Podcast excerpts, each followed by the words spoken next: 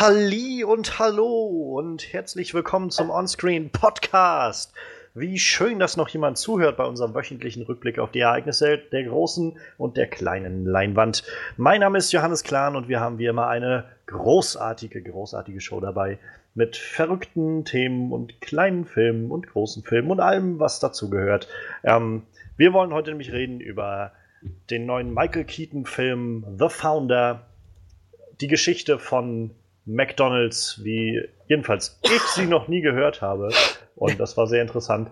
Ähm, außerdem heute News zu Fox, denn endlich gibt es Bekanntmachungen, wann Deadpool 2 kommt, wann äh, New Mutants rauskommt und wann Dark Phoenix rauskommt. Gleich drei Filme, die angekündigt wurden. Und nicht, äh, das ist noch gar nicht genug, was die Comic-Sachen angeht, Comic News, denn äh, Kevin Feige hat sich letztes Mal wieder ein bisschen Zeit genommen für ein paar Fragen und so vage geantwortet, wie er kann. und äh, bekannt zum Beispiel veröffentlicht, äh, dass man schon plant, nach, für die Zeit nach Avengers 4, diesem noch unbetitelten Avengers-Film, wo er auch nochmal betont hat, dass es noch keinen Titel dafür gibt, weil der Titel an sich einen Spoiler beinhalten wird, in irgendeiner Art und Weise. Ähm, darüber wollen wir reden. Ja, und es gibt keinen Plan bisher, oder es gibt einen gewissen Plan für die Zeit danach. Ähm, aber er hat sich gescheut, das Ganze als Phase 4 zu nennen, wo wir uns jetzt gerade in Phase 3 befinden. Er hat vielmehr davon geredet, dass es eher was Neues sein könnte und alles ein bisschen andere neue Richtung eingehen kann, wird, sollte. Ähm und wir wollen reden über The Predator, denn man kann nie genug über Aliens reden. Alienjäger, die durch die, äh, die auf die Erde kommen und morden. Ähm, Shane Blacks Predator-Film ist gerade verschoben worden auf August 2018 und ähm, ja, wir wollen ein bisschen mal reingucken, was eigentlich, was wir erwarten von diesem Film. Was so langsam nimmt das ja als ein bisschen mehr Form an. Und was man vielleicht auch aus diesem Startdatum herausfiltern kann. Und jetzt habe ich erstmal wieder genug geredet, denn äh, ich bin hier nicht alleine, sondern ich, also nicht, dass jetzt jemand dachte die ganze Zeit, ich rede hier nur mit mir selbst und ich, ich bin viele, sondern ich habe wie immer das altbewährte Team dabei, unseren Talking Head on Walking Dead Frederik. Hallo. Und unseren Horror-Experten Manuel. Hallo. Ich werde beim nächsten Mal einfach bei unser Talking Head on Walking Dead, werde einfach ich mal Hallo sagen. Und dann seid ihr alle verwirrt. Oh yeah. Oh yeah. Also wie ich uns kenne, vergessen wir das bis zum nächsten Mal. Ja, wahrscheinlich. Und ja, ich würde sagen, damit wir jetzt gleich durchstarten können, gebe ich noch fix die Timecodes durch oder den Timecode und dann kann es losgehen. Denn wir fangen jetzt gleich an mit unseren Highlights der Woche, unseren drei News-Themen, die wir besprechen wollen. Und wenn wir damit fertig sind, geht es in die Review zu The Founder und damit beginnen wir bei ganz genau einer Stunde. Okay, okay. Deshalb lasst uns keine Zeit mehr verlieren und anfangen mit den Highlights der Woche. Highlights der Woche. Ja, große, große Themen sind mal wieder passiert innerhalb der letzten sieben Tage. Wie gesagt, wir haben jetzt Startdaten für das große Fox Lineup 2018. Und das wird beginnen mit New Mutants. Wer hätte das gedacht? Also ich jedenfalls nicht. Ich hatte erwartet, dass Deadpool vorher kommen würde. Aber naja, nächstes Jahr im, für den 13. April ist momentan New Mutants angesetzt. Aber Deadpool lässt dann nicht lange auf sich warten und Deadpool 2 startet dann nämlich am 1. Juni 2018. Und abgeschlossen wird dann diese X-Men-Film, äh, dieser X-Men-Film-Input nächstes Jahr von Dark Phoenix. X-Men Dark Phoenix. Ich weiß nicht, wie der konkrete Titel sein soll. Ich glaube, da haben sie sich auch noch nicht so ganz festgelegt. Und der wird dann starten im November 2018, nämlich am 2. November. Ähm, insofern haben wir dann schon mal drei große Comicbuchfilme, die irgendwie nächstes Jahr passieren werden. Aber ich meine, reicht ja nicht. Deshalb haben wir sowieso ja nächstes Jahr anstehen eigentlich den großen Avengers-Film, der jetzt seit Jahren schon angeteasert wurde. Avengers Infinity War wird nächstes Jahr ins Kino kommen und die Dreharbeiten laufen im Moment. Man hat sich vor ja, auch geraumer Zeit dazu entschieden, ähm, die Produktion der beiden Infinity War-Teile, also der, oder der beiden nächsten Avengers-Filme 3 und 4, hintereinander zu legen. Also im Moment wird gerade Avengers Infinity War gedreht Und danach werden sie dann relativ schnell anfangen, Avengers 4, wie auch immer der dann heißen wird, zu drehen. Wie gesagt, das Ganze, der, der wirkliche Titel für den Film soll eine Art Spoiler darstellen, so wie ähm, Kevin Feige das gesagt hat. Ähm, und ja, die beiden Filme werden wohl so Rücken an Rücken gedreht. Ursprünglich war wohl mal geplant, die beide zusammen zu drehen, also Szenen von beiden Filmen immer so durcheinander und wie es dann an den Drehplan passt. Aber man hat sich wohl jetzt dazu entschieden, lieber doch beide hintereinander zu drehen, weil die doch wohl auch sehr unterschiedliche Filme werden sollen. Ja, und wie es dann nämlich nach 2019 weitergeht, wenn dann Infinity War 4 oder Avengers 4 oder wie auch immer das Ganze heißen wird, draußen ist, das steht noch in den Sternen und es wird viel spekuliert und keiner weiß so wirklich was genaueres, außer wahrscheinlich Kevin Feige. Und naja, wie gesagt, er hat sich dazu geäußert und gesagt, Leute, rechnet mal nicht damit, dass das so wirklich eine Phase 4 wird. Also das hat er nicht ganz genau gesagt, aber ähm, weil er spricht Englisch.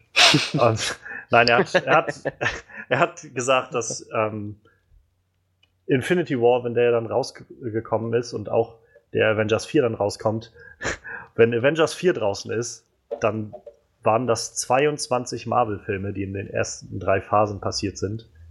22 Marvel-Filme. Das muss man sich mal irgendwie. Naja. Und auf jeden Fall danach, es gibt schon Pläne, schon Ideen und das Ganze soll sehr, sehr anders werden danach. Uh, after that, it will be very different, war seine Phrase. I don't know if it's Phase 4, it might be a new thing. Was sehr danach klingt, dass man versucht, neue Wege zu beschreiten, statt irgendwie die nächste Runde einzuleiten. Ja, und äh, als drittes Thema haben wir, wie auch schon angesprochen, den Predator-Film. Der letzte Predator-Film ist jetzt schon ein bisschen her. Das dürfte Predators gewesen sein. Ja. 2009. 2010. 10. Mit Adrian Brody und Topher Grace und ähm, Lawrence Fishburne war dabei, glaube ich. Ja. Und naja, genau. Die Leute äh, die den Film damals gemacht haben, machen jetzt, glaube ich, den nicht, denn jetzt macht es Shane Black, den, naja, wir vor allem vielleicht, oder der ein oder andere vielleicht noch in Erinnerung hat, als ähm, Regisseur und Autor von The Nice Guys aus 2016. Ja, 2016 kam der. Und Iron ähm, Man 3, 2013. Genau, Iron Man 3.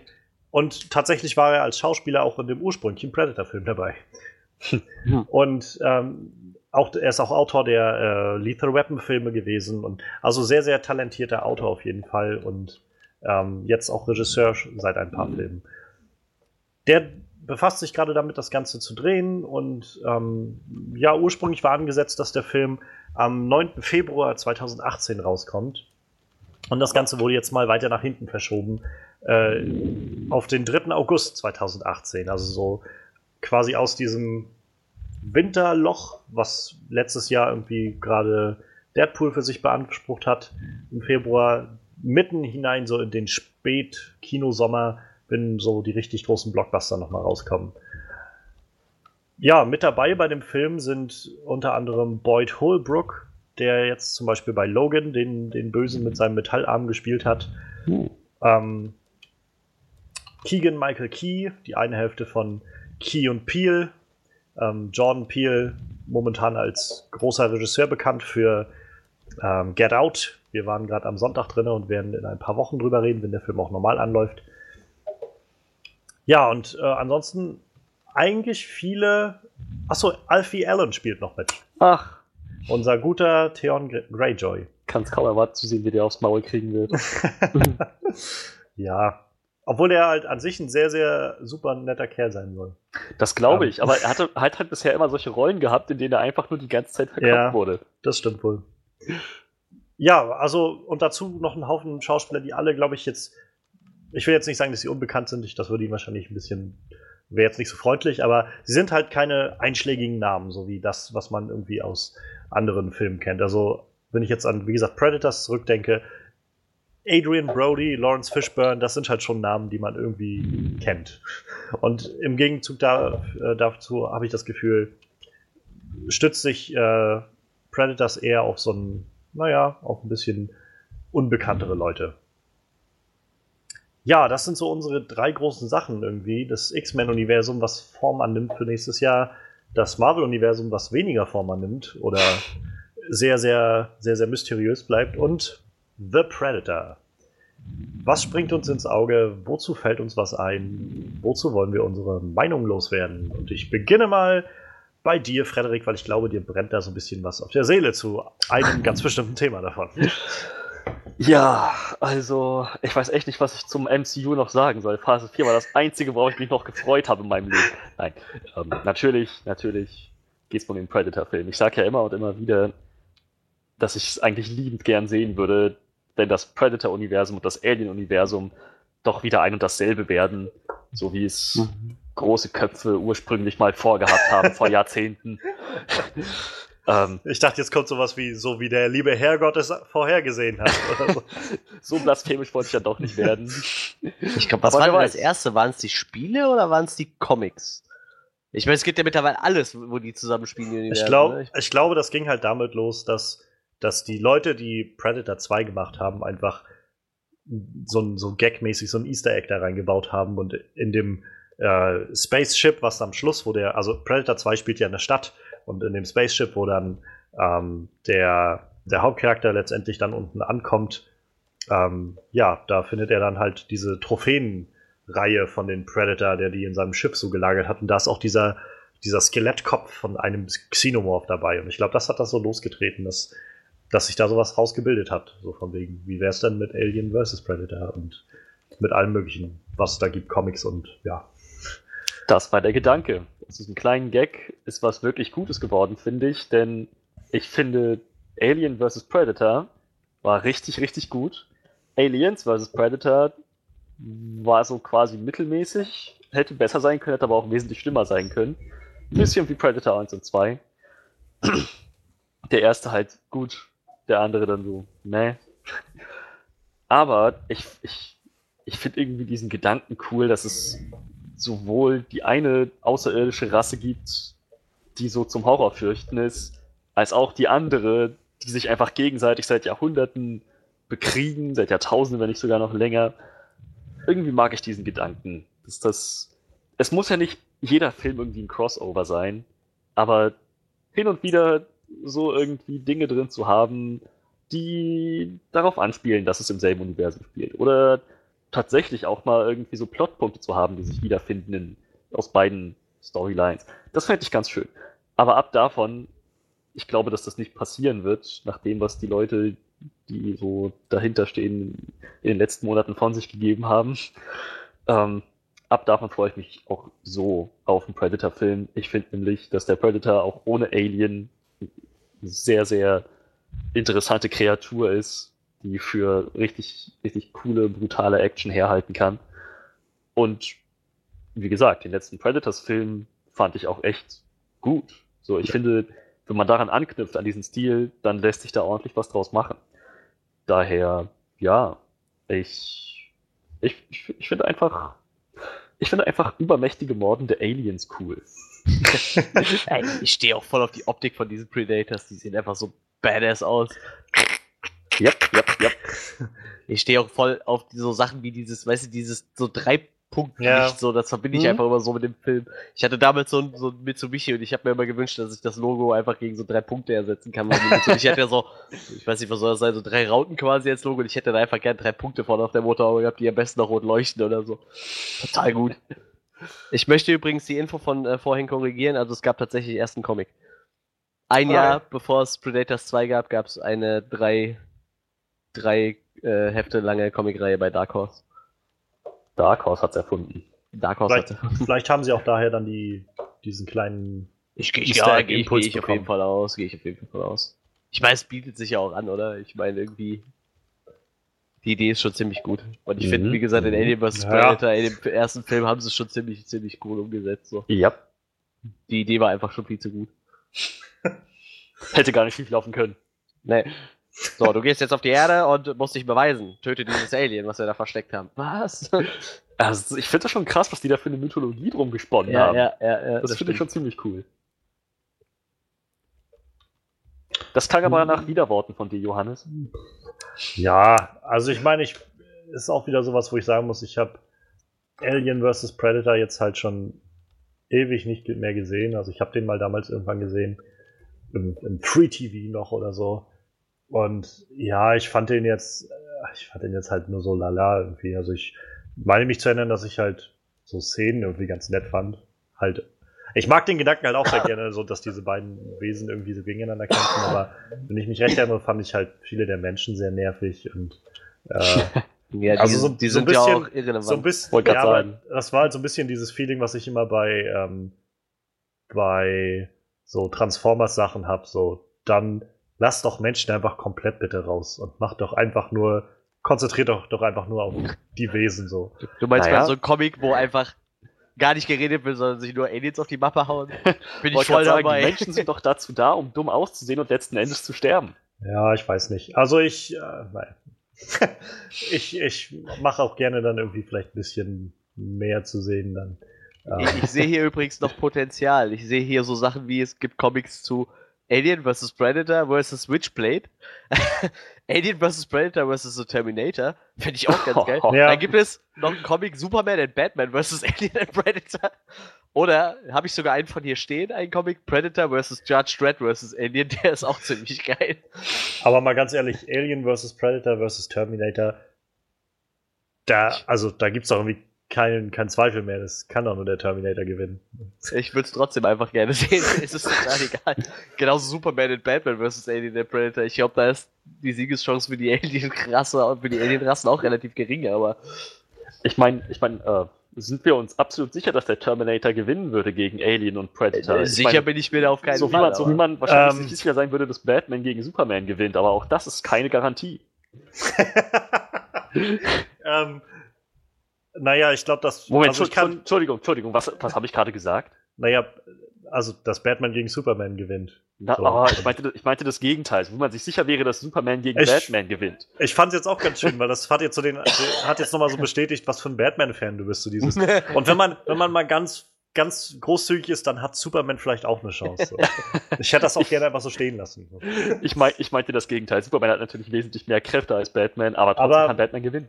Mein, also mein, ich, ich versuche jetzt einfach mal so den bisherigen Score anzulegen und während, naja, während die Terminator die ganze Welt erobert haben, in dieser gesamten völlig verkorksten Story oder Timeline, die sie bei Terminator haben, ähm, hat der gerade der Predator es bisher nicht geschafft, trotz seiner hochgreifenden Technologie und so weiter, Arnold Schwarzenegger im Dschungel zu besiegen.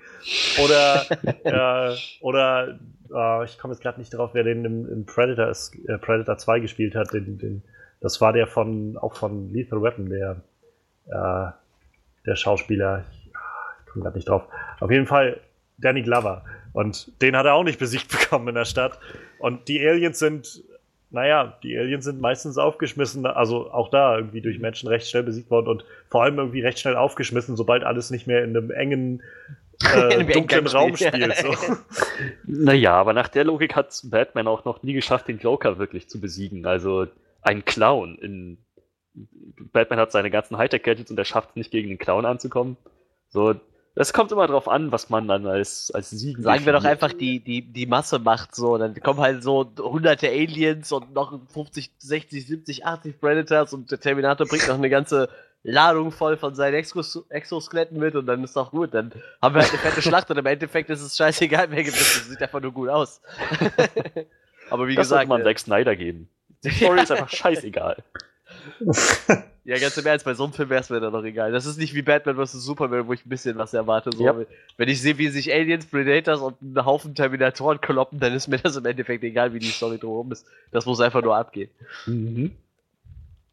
Aber ich glaube, am liebsten hätte ich echt noch Judge Dredd eingebunden in dieses Universum. Das fände ich echt ziemlich cool. Tja, also ich, ich dachte jetzt auch vorhin, als du meintest, irgendwie, dass das so, ist ja auch sehr logisch, dass man diese beiden Charaktere so zusammenbringt, wo ich gedacht habe, naja, ungefähr, also genauso logisch, als wenn man sagen würde, ja, dann ist halt, spielt da auch noch Star Trek und Star Wars auch alles noch in einem Universum, weil es ist alles Sci-Fi. Also, könnte naja, ja alles ein großes Universum sein. Naja, naja, ich meine, es sind beides furchteinflößende, monströse Aliens, die es sich zur Aufgabe gemacht haben, alles, was nicht ihrer eigenen Spezies anzugehört, zu jagen. Daher. Ähm, Obwohl man bei halt den Predators ja immer noch nicht genau weiß, ob das nicht bei denen so eine Art, meistens ja irgendwie mehr so eine Art, so eine Art so ein Aufnahmeritual für ihren Clan ist oder so. Ja, aber trotzdem. Ich weiß nicht, ob die prinzipiell alles töten würden. Ich glaube glaub halt bei Cracked hatten sie so ein schönes Beispiel oder so eine schöne Analogie, wo sie meinten, der Predator ist halt sowas wie unser, unser oder das Pendant zu unserem äh, reichen, versnobten Zahnarzt, der dann im Sommer auf äh, Safari geht, um irgendwie einen Elefanten zu schießen oder so. so, mit aller möglichen Technik, die er so hat, fliegt er dann irgendwo hin ins All und ballert sich dann irgendwas zurecht, was dann da so ist. Und die, also bei den Xenomorphs ist es halt, glaube ich, anders. Die sind halt einfach da und fressen halt einfach. Ich glaube, die, also bei den, weiß ich nicht, bei den Predators wirkt das eher so, als ob es da so eine, ja, wie du gerade schon so angedeutet hast, mal so eine Kultur hintergibt oder so. Ja, irgendwie so. Ja, aber. Wohingegen das bei den Xenomorphs eher wirkt wie, naja, das ist halt einfach Monster so. Aber auch die Predators sind Monster. Der Unterschied ist halt wirklich nur, dass die Predators eine gewisse Kultur haben. Die Xenomorphs äh, wenn man das als Kultur bezeichnen möchte, haben die auch eine, aber nicht so ausgeklügelt wie die Predators.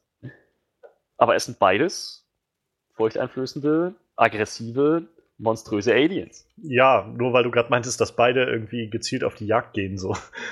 Und also, ich glaube halt zum Beispiel in Xenomorph würde jetzt, wenn die irgendwie auf einem auf einem Planeten sind, würden die nicht irgendwann anfangen, Schiffe zu bauen, um irgendwie auf die Jagd zu gehen. Im All nach anderen Wesen. Dafür sind die vielleicht auch zu primitiv, ich weiß es nicht.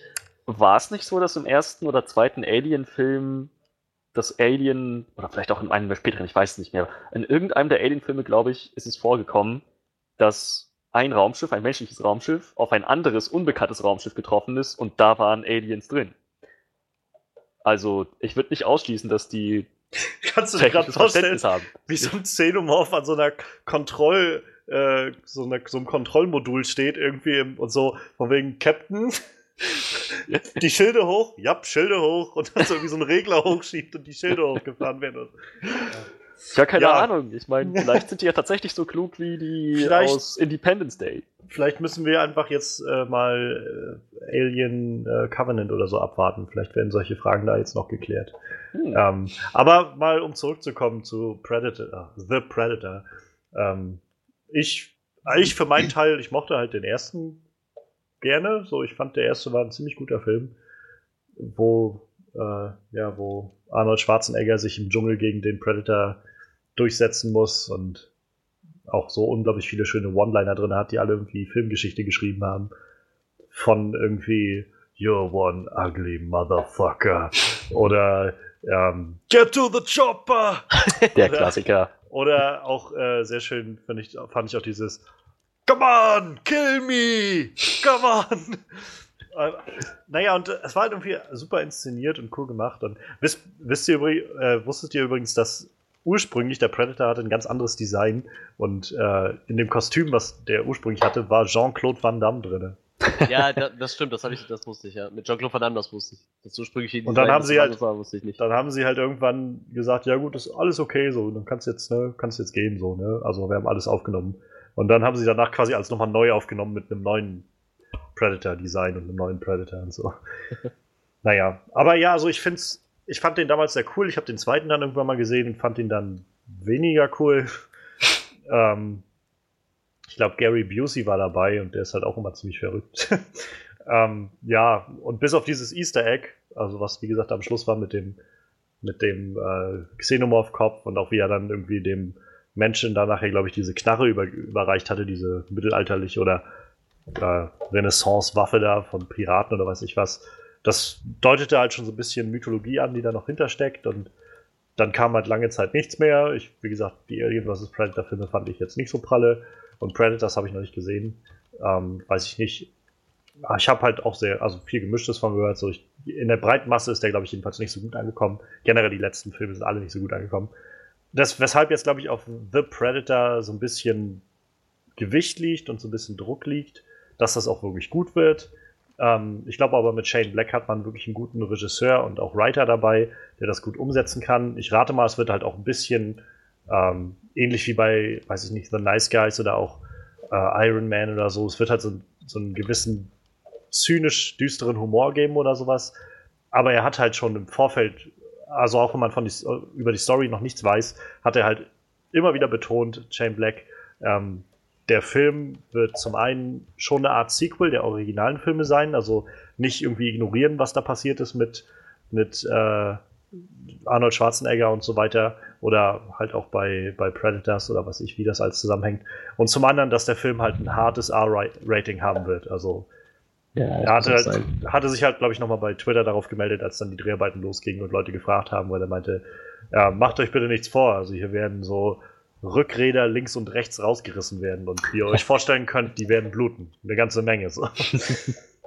Und das klingt irgendwie sehr gut. Und ich muss auch sagen, gerade wenn ich jetzt halt sehe, dass sie den Starttermin von Februar auf August gelegt haben, gibt mir das tatsächlich so ein bisschen, bisschen Hoffnung. Also, das zeigt, jedenfalls mir persönlich signalisiert das so ein bisschen, dass das Studio schon Vertrauen darin haben muss in den Film.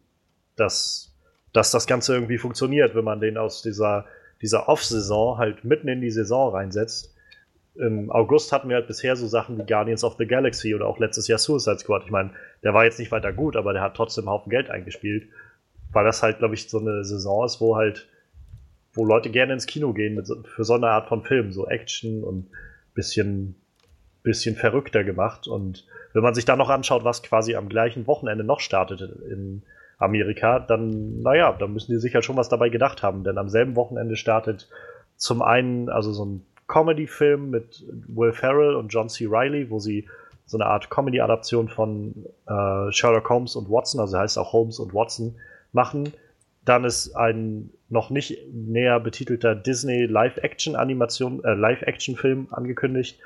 Also so wie jetzt Beauty and the Beast oder halt Jungle Book wird es da auch nochmal einen Film geben. Es wird sehr spekuliert, dass das Guy Ritchies Aladdin-Film werden könnte. Und dazu startet der neue Mission Impossible Film, also auch da, Mission Impossible 6, die halt auch immer einen großen Anteil am Action-Markt zu haben.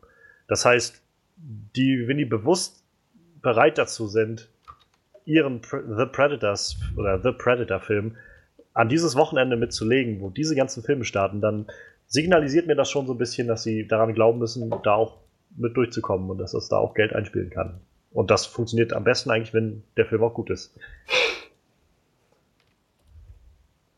Das ist äh, durchaus wahr. Ja, ja ich meine, wir, wir bleiben mal gespannt und ich glaube, wichtig wird halt auch, dass der erste Trailer nochmal richtig gut wird. Wenn der erste Trailer rauskommt und einem das Gefühl gibt von Holy shit, dann, ich glaube, dann haben sie gute Karten, dass sie dann nochmal, dass der Film richtig einschlagen kann. Und ich glaube, dann wird es auch in den nächsten Jahren wieder mehr Predator geben. Könnte ich mir gut vorstellen. Würde und dann, vor. ja, dann würde ich halt auch nicht äh, nicht zu weit ausrechnen, dass es dann vielleicht nochmal irg irgendwann ein Crossover geben könnte mit irgendwas.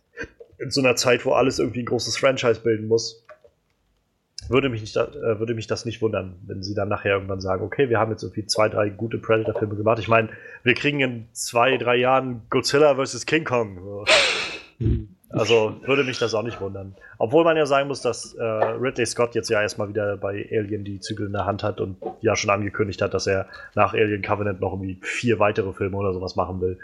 Also wer weiß, wer weiß, wie das wird. Aber wir werden auf jeden Fall genug Predator und genug Alien bekommen in den nächsten Jahren, hoffe ich mal. ja, dann ähm, haben wir noch zwei Themen. Fox und Marvel. Was was springt dir denn davon noch am ehesten ins Auge, Manuel? Am ehesten Marvel. Weil die enttäuschen nicht so oft wie Fox. Und Fox auch nicht immer enttäuscht, aber ich meine, die letzten X-Men-Filme waren ja so schwach. Sag dann auf jeden Fall eher. Eher, eher. Äh, wo waren wir? Äh, Marvel. hm, also, wir haben halt, wie gesagt, Marvel. Ähm, der vierte Avengers-Film ist noch unbetitelt, weil er wahrscheinlich Spoiler enthält. Und äh, danach wird es dann eventuell einfach in eine neue Richtung gehen, was auch immer das heißen kann. Ja, wahrscheinlich heißt der vierte Film dann Avengers End of an Era. Irgendwie sowas.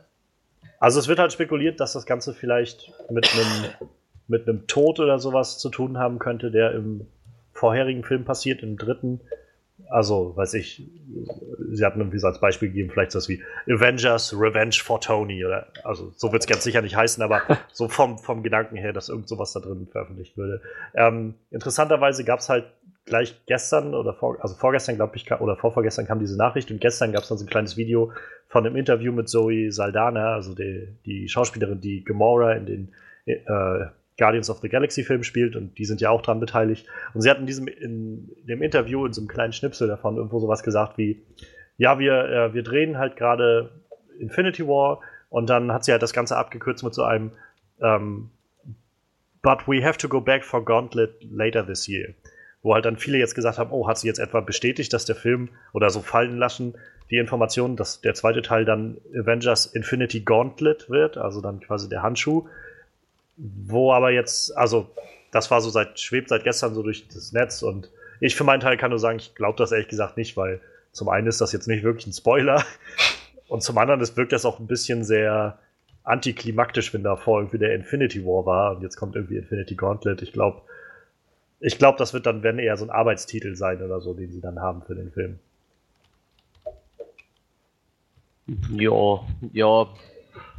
Aber ich, also ich gehe halt schon davon aus, dass es halt im ersten Teil eher mal auf das ganze Thanos Infinity Gauntlet Ding zusteuert, dass dann der vierte Teil wird. Deshalb würde mich das jetzt auch nicht überraschen, wenn es halt so wäre, aber.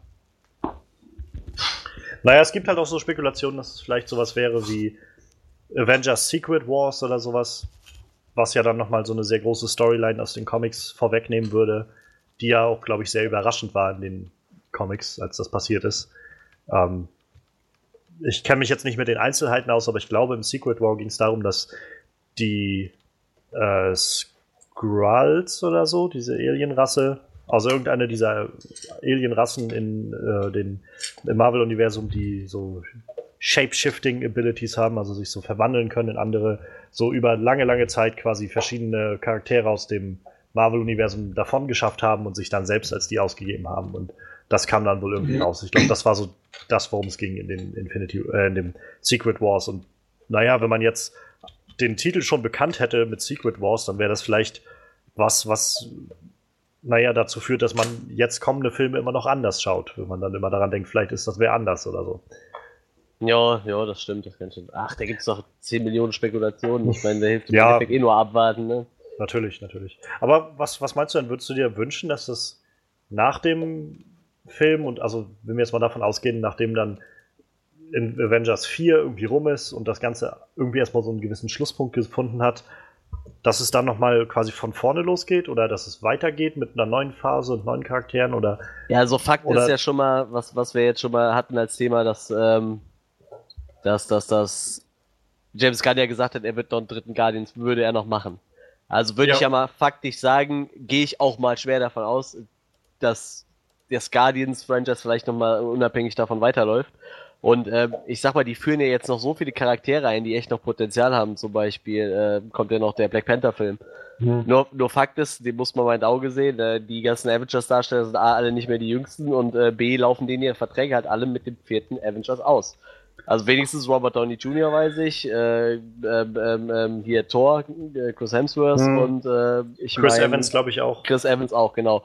Von denen auf jeden Fall. Und deshalb gehe ich da, müssen die sich ja irgendwas Neues einfallen. Ich glaube nicht, dass sie ihr komplettes Universum in den Boden stampfen. Dafür sind halt so Sachen wie, wie äh, Guardians, wie gesagt, gehe ich von aus, wird mit Sicherheit noch einen dritten kriegen.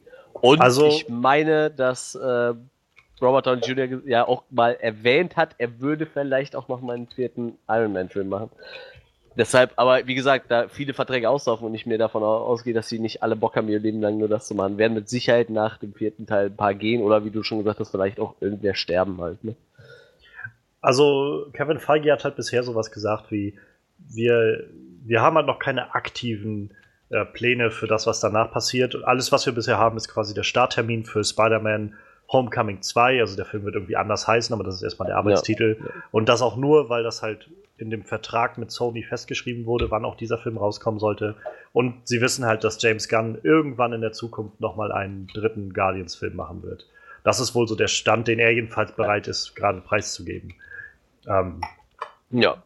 Die Frage ist halt, also ich meine, ich glaube, es gibt halt irgendwie so zwei Möglichkeiten. Wenn sie jetzt nicht sagen, sie wollen dieses ganze Universum irgendwie aufgeben, ähm, dann wäre es halt entweder neue, neue Welten erschließen, neue, weiß ich, neue große Baddies einführen, eine, weiß ich, einen neuen Drei-Phasen-Plan aufzuziehen über Phase 4, 5 und 6.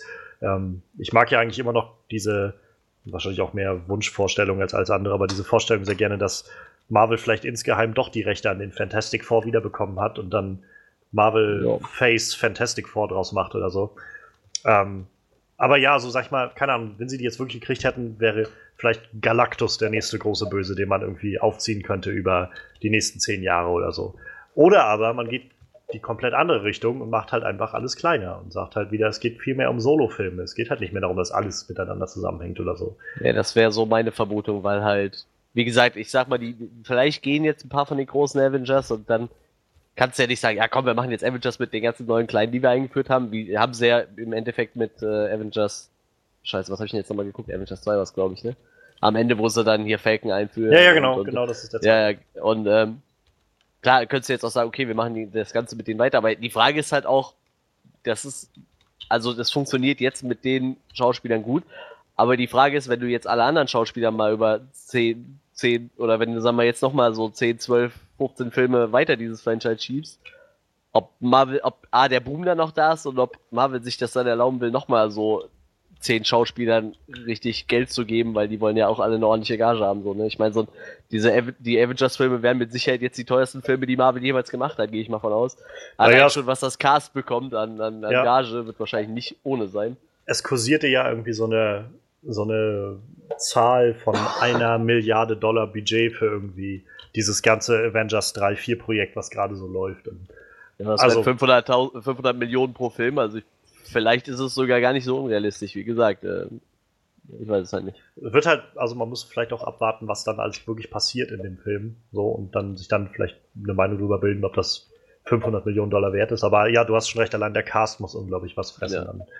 Ja. Äh, das ist schon, ist schon krass irgendwie. Was, was meinst du denn, Freddy? Irgendwie, hast du eine, eine Idee, wie das weitergehen könnte irgendwie mit dem Ganzen? Und, oder was vielleicht das soll mit diesem mit dem vierten Avengers-Film, dass der immer noch keinen Titel hat und das Ganze, alles, alles ist so mysteriös, bring Licht ins Dunkel, bitte.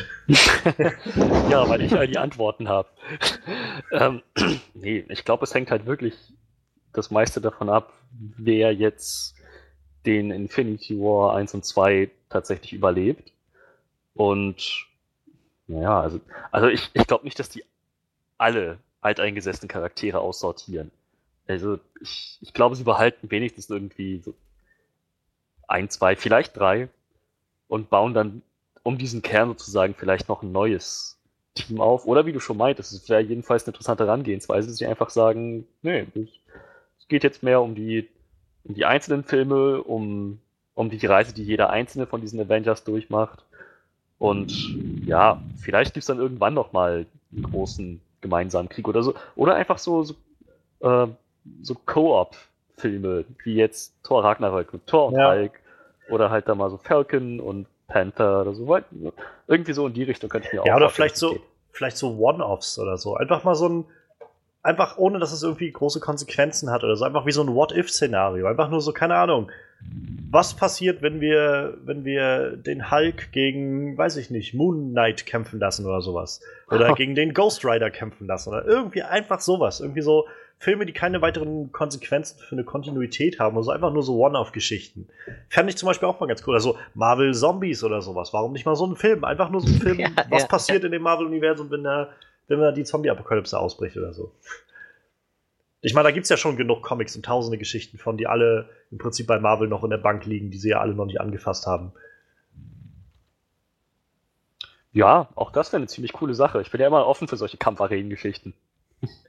Vielleicht finden sie dann sogar mal eine Übereinkunft mit Fox oder so.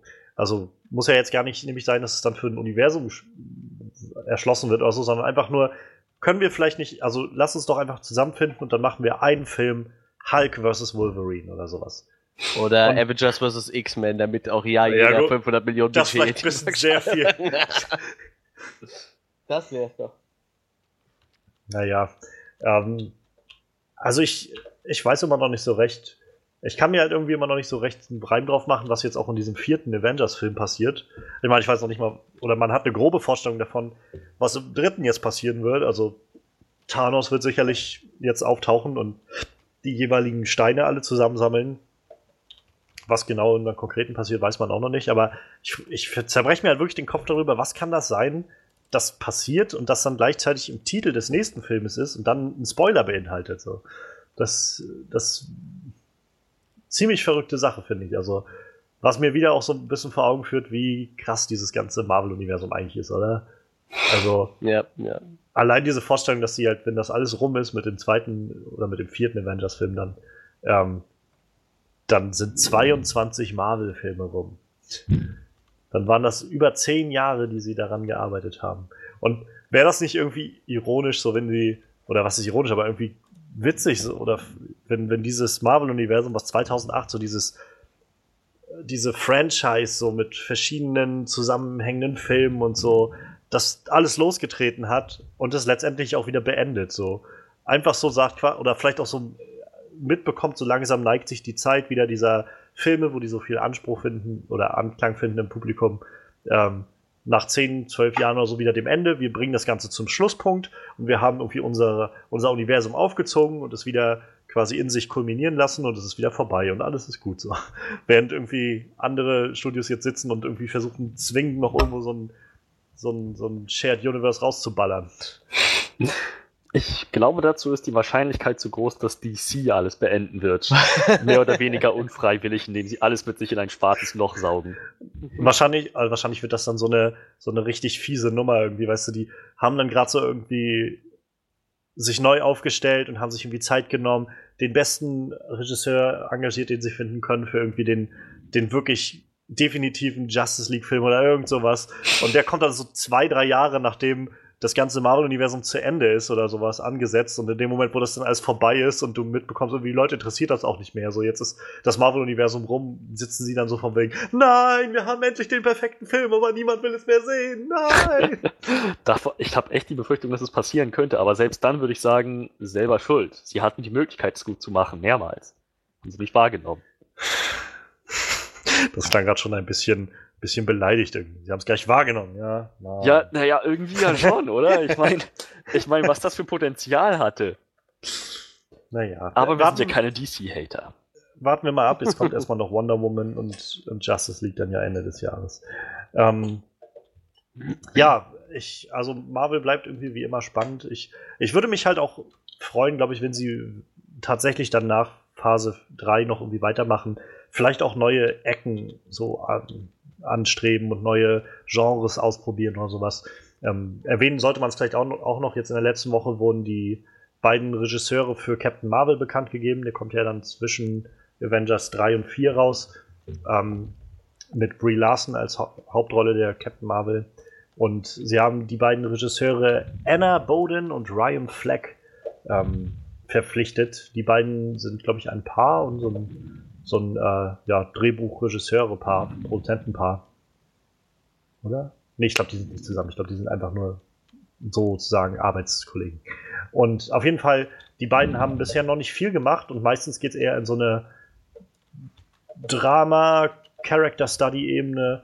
Und ja, also das ist wieder sowas, wo vielleicht eine neue Ecke aufgeschlossen wird für dieses ganze Universum und wo ich halt gedacht habe, vielleicht könnte man sowas auch mehr machen, wenn das wenn Phase 3 rum ist. Mehr so kleine, in sich gezogene Filme, die irgendwie andere Sachen austesten, als wir sehen die dritte Origin Story für den Charakter oder sowas.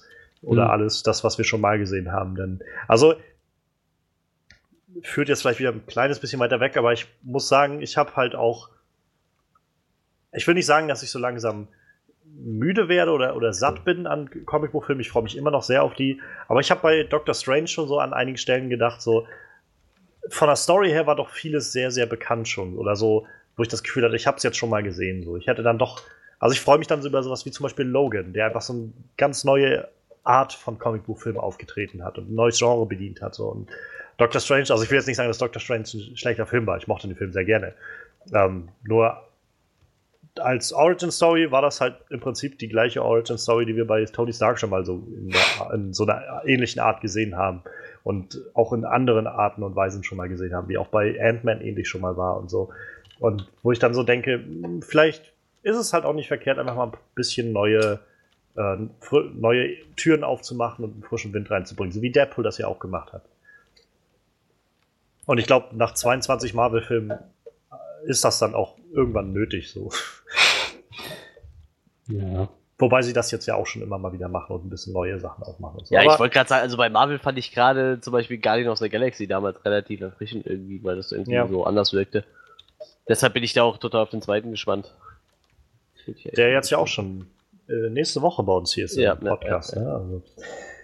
ja, also es bleibt irgendwie alles sehr, sehr spannend mit, den, mit dem Marvel-Universum. Auch die Frage immer noch im Raum, ob der Tod dann auftauchen wird in Infinity War, also die Personifizierung vom Tod, äh, die dann Thanos antreibt oder wie auch immer. Ähm, wir bleiben auf jeden Fall gespannt und werden euch auf dem Laufenden halten. Und jetzt wollen wir dann nochmal zu unserem letzten großen Thema kommen, nämlich den X-Men und deren Universum.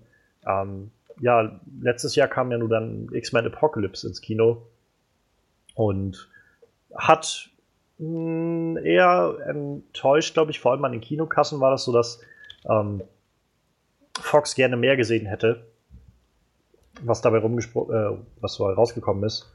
Weil, naja, es ist halt ein großer Comicbuchfilm und wenn man dann sieht, was Marvel immer so einsteckt oder was auch DC mit ihren Filmen bisher so eingesteckt hat, war das jetzt, also der Film hat 543 Millionen Dollar weltweit gemacht. Das ist halt jetzt nicht wenig Geld, da würden andere sich sehr, sehr überfreuen. Aber es ist jetzt auch nicht die Zahlen, die sonst andere Filme so machen.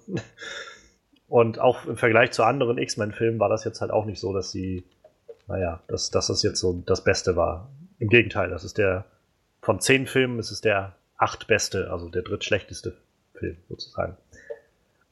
Naja, und jetzt kam dann halt die, die Nachricht, ja, für nächstes Jahr stehen gleich drei große X-Men-Projekte an. New Mutants kommt, Deadpool 2 kommt und Dark Phoenix kommt. Ähm, ich fange mal rückwärts für mich jetzt an. So Dark Phoenix finde ich irgendwie ganz nett, den Gedanken, dass der kommt, weil das war ja so ein bisschen angeteasert in X-Men Apocalypse schon, dass Jean Grey dann so dieses Dark Phoenix-Ding hat und ich mochte auch Sophie Turner sehr gerne in der Rolle, deshalb bin ich halt auch schon gespannt, die wieder da drin zu sehen. Ähm, wäre schade, wenn sie das jetzt nicht mehr fortgeführt hätten. Gerade da ja auch die Phoenix-Saga nie wirklich gut bearbeitet wurde in den Filmen. Ich hoffe aber auch gleichzeitig, dass vielleicht das Ganze ein bisschen weggeht von Mystique und Magneto und so. Und ich mag die Schauspieler irgendwie alle gerne, aber Jennifer Lawrence fand ich jetzt nicht mehr so spannend. Also ich finde, man hat Jennifer Lawrence sehr angemerkt, dass sie irgendwie auch keine Lust mehr hat, in diesem Film mitzuspielen und irgendwie ständig Bodypainting für fünf Stunden zu machen oder sowas. Ähm, und ich habe auch langsam das Gefühl, dass ich nicht noch mal ein fünftes Mal sehen will, wie, äh, wie hier Eric, also Magneto, irgendwie böse wird und ausrastet und am Schluss dann wieder die Seiten wechselt und dann sich mit Charles die Hand schüttelt und dann wieder so ach du kleiner Schlawiner oder so. Da, das weiß ich nicht, da habe ich ehrlich gesagt auch keine Lust drauf. Ähm, und dazu kommt, wenn die jetzt so wirklich weitermachen, muss das Ganze ja irgendwie in den späten 80er, Anfang 90ern oder so spielen, wenn Sophie Turner wieder die spielt. Oder sie pfeifen halt wirklich komplett auf jegliches Alter, so dass sie jetzt einmal spielt das alles doch in der heutigen Zeit, aber naja, ist halt dann niemand weiter gealtert oder so. Also so langsam wird das halt ein bisschen lächerlich. Aber losgelöst davon, ich würde mich schon freuen, dann noch eine schöne Dark Phoenix-Saga zu sehen. Allein, dass der Film Dark Phoenix heißt, sagt ja schon mal was, weil das letzte Mal, als wir diese Dark Phoenix-Saga gesehen haben um Jean Grey, das war halt nur so eine, so eine Randstory irgendwie in diesem Last Stand-Film. Ähm, ja, Deadpool 2 kommt dann, wie gesagt, im Juni 2018 und ich mochte Deadpool sehr gerne. Also, es war ein sehr witziger Film. Ich muss sagen, je mehr Zeit vergangen ist seit Deadman, äh, Deadman, Deadpool, umso mehr hat mein Enthusiasmus für Deadpool etwas nachgelassen, muss ich sagen. Es ist jetzt nicht so, dass ich den Charakter nicht mehr mag oder so, aber ich fand halt im Nachhinein habe ich halt nochmal immer drüber nachgedacht und dachte so, ja, das war schon witzig, aber es war jetzt halt auch nur das so. und, und ich weiß nicht, ich, es, wie gesagt, ich finde, es bringt frischen Wind in dieses Comic. Buchgenre und so ein bisschen, bisschen neue Herangehensweisen und macht auch Witz auf einer Ebene, die wir vorher noch nicht gesehen haben. Und das ist gut. Aber ich fand jetzt halt auch nicht, dass es irgendwie das Meisterwerk war, für das viele es dann irgendwie gemacht haben. Und ich hoffe aber trotzdem, dass der Film gut wird und wir werden Cable zu sehen bekommen. Ähm, das wird sicherlich auch eine schöne Sache. Und äh, ja, also insofern, ich glaube, schlecht kann der Film nicht. Also er kann schlecht werden, aber ich glaube, er wird, wird schon gut werden und ich glaube, wir werden da auch was Schönes bei sehen. Gerade mit dem einen äh, John Wick-Regisseur als derjenige, der das Ganze übernimmt. Ja, und dann kommt New Mutants und ich habe keine Ahnung, was ich davon erwarten soll. Der kommt im April und wie gesagt, ich habe ich hab keine Ahnung, wird das Ganze jetzt mehr so eine, so eine Coming-of-Age-Story wieder mit, mit Mutanten? Ich glaube, es wird ja irgendwie um junge Mutanten gehen, aber alles irgendwie Leute, von denen ich noch nie gehört habe. So Cannonball, Wolfsbane, Warlock. Ähm, es wurde jetzt viel diskutiert, ob äh, Macy Williams, also Arya Stark, hm. quasi eine der Rollen übernehmen wird. Ich glaube, vieles ist davon noch nicht bekannt. Das ist so ein Film, wo ich sage, ich glaube, ich möchte erstmal einen Trailer abwarten, bevor ich mir irgendwie. Also dann weiß ich vielleicht eher, um was es geht. Wird bestimmt interessant und ich glaube, ich werde es mir auch angucken, aber so insgesamt würde ich, glaube ich, erstmal einen Trailer abwarten wollen. Aber unabhängig davon, insgesamt bin ich einfach beeindruckt, dass Fox nächstes Jahr halt drei Filme rausbringt. Und Allerdings. interessanterweise, keiner dieser drei Filme ist Gambit. ja, der eigentlich schon stimmt. letztes Jahr rauskommen sollte. Den will ich aber auch nicht sehen mit Jenning Tatum in der Hauptrolle tatsächlich. der macht's mir ein bisschen kaputt. Tja, na, was meint ihr denn irgendwie? Ist das. Meint ihr, das ist zu viel an X-Men-Filmen für ein Jahr oder kann das funktionieren und vielleicht ist das alles ausgewogen genug oder ja, ich meine, so pr prinzipiell bietet das X-Men-Franchise ja relativ viel. Ne? Ich meine, viele unterschiedliche Charaktere gibt es da ja. Ich meine, ich glaube, das ist wahrscheinlich auch so mit die Marvel-Reihe mit den meisten Comic-Spin-Offs. Also ich, ich glaube, äh, Potenzial gibt es da genug, aber ich weiß nicht. Also auf Deadpool freue ich mich auf jeden Fall. Ich fand den ersten schon ziemlich lustig und äh, New Mut Mutants weiß ich nicht. Keine Ahnung, habe ich, hab ich nicht so wirklich eine Meinung zu. Werde ich mir wahrscheinlich vermutlich eh alle angucken, aber ist jetzt nichts, wo ich sage, da bin ich total gehypt, da freue ich mich drauf. Und Dark Phoenix. Ich meine, für eine coole Dark Phoenix Story ist sie mir meiner Meinung nach noch ein bisschen zu jung so. Ich glaube, ich glaube, die bräuchte noch ein, zwei Filme, so allgemein um den Charakter ein bisschen zu etablieren, bevor man dann mit Dark Phoenix um die Ecke kommt, so. Ja, ich meine, das ist bei Jean Grey auch nicht so nach, äh, so nach ein paar Jahren. So, ich habe meine Kräfte entdeckt und so, so gefühlt zwei, drei Jahre später dann, äh, rastet sie komplett aus und wird so Dark kaputt. Phoenix, so, ja, so nach dem Motto ne? deshalb, also, ich weiß nicht, also für, für mich schon ein bisschen zu früh. Dann hätte ich die jetzt lieber vielleicht in den New Mutants Film nochmal irgendwie mit reingehauen und vielleicht äh, in noch einen eigenen Film oder in noch einen Film und dann vielleicht erst.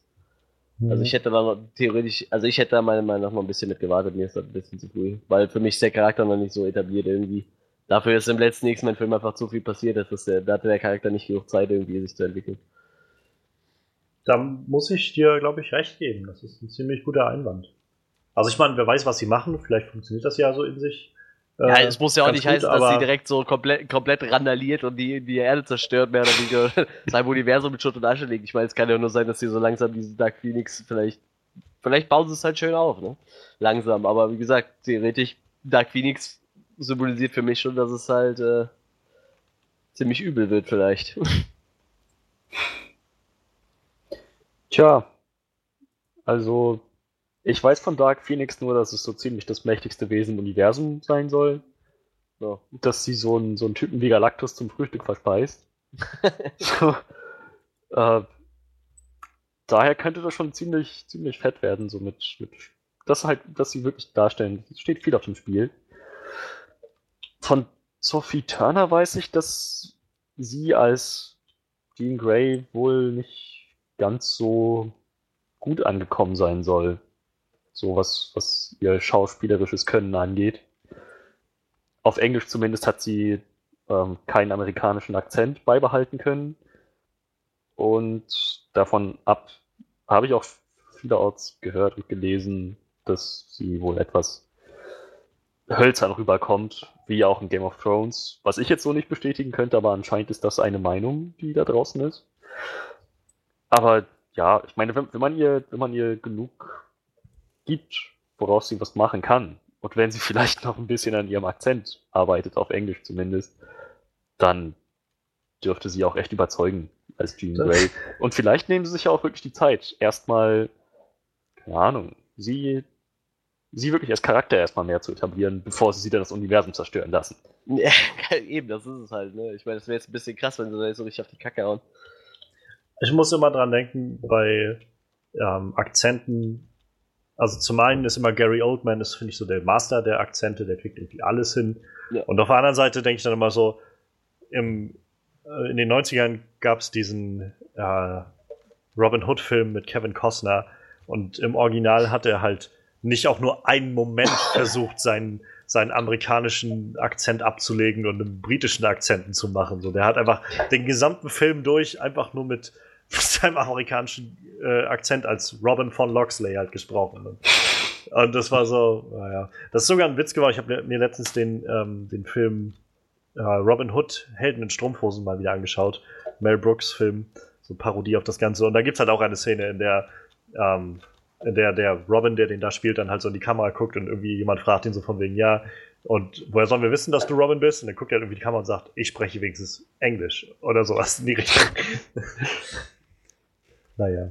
Ja, aber ich meine, du warst ja, Freddy, du warst ja auch der von uns, der irgendwie X-Men Apocalypse noch am besten fand. Mhm. Ähm, fand, also findest du, das ist auch die, die logische, logisch, der logische Schritt, jetzt dann die Dark Phoenix-Saga aufzumachen?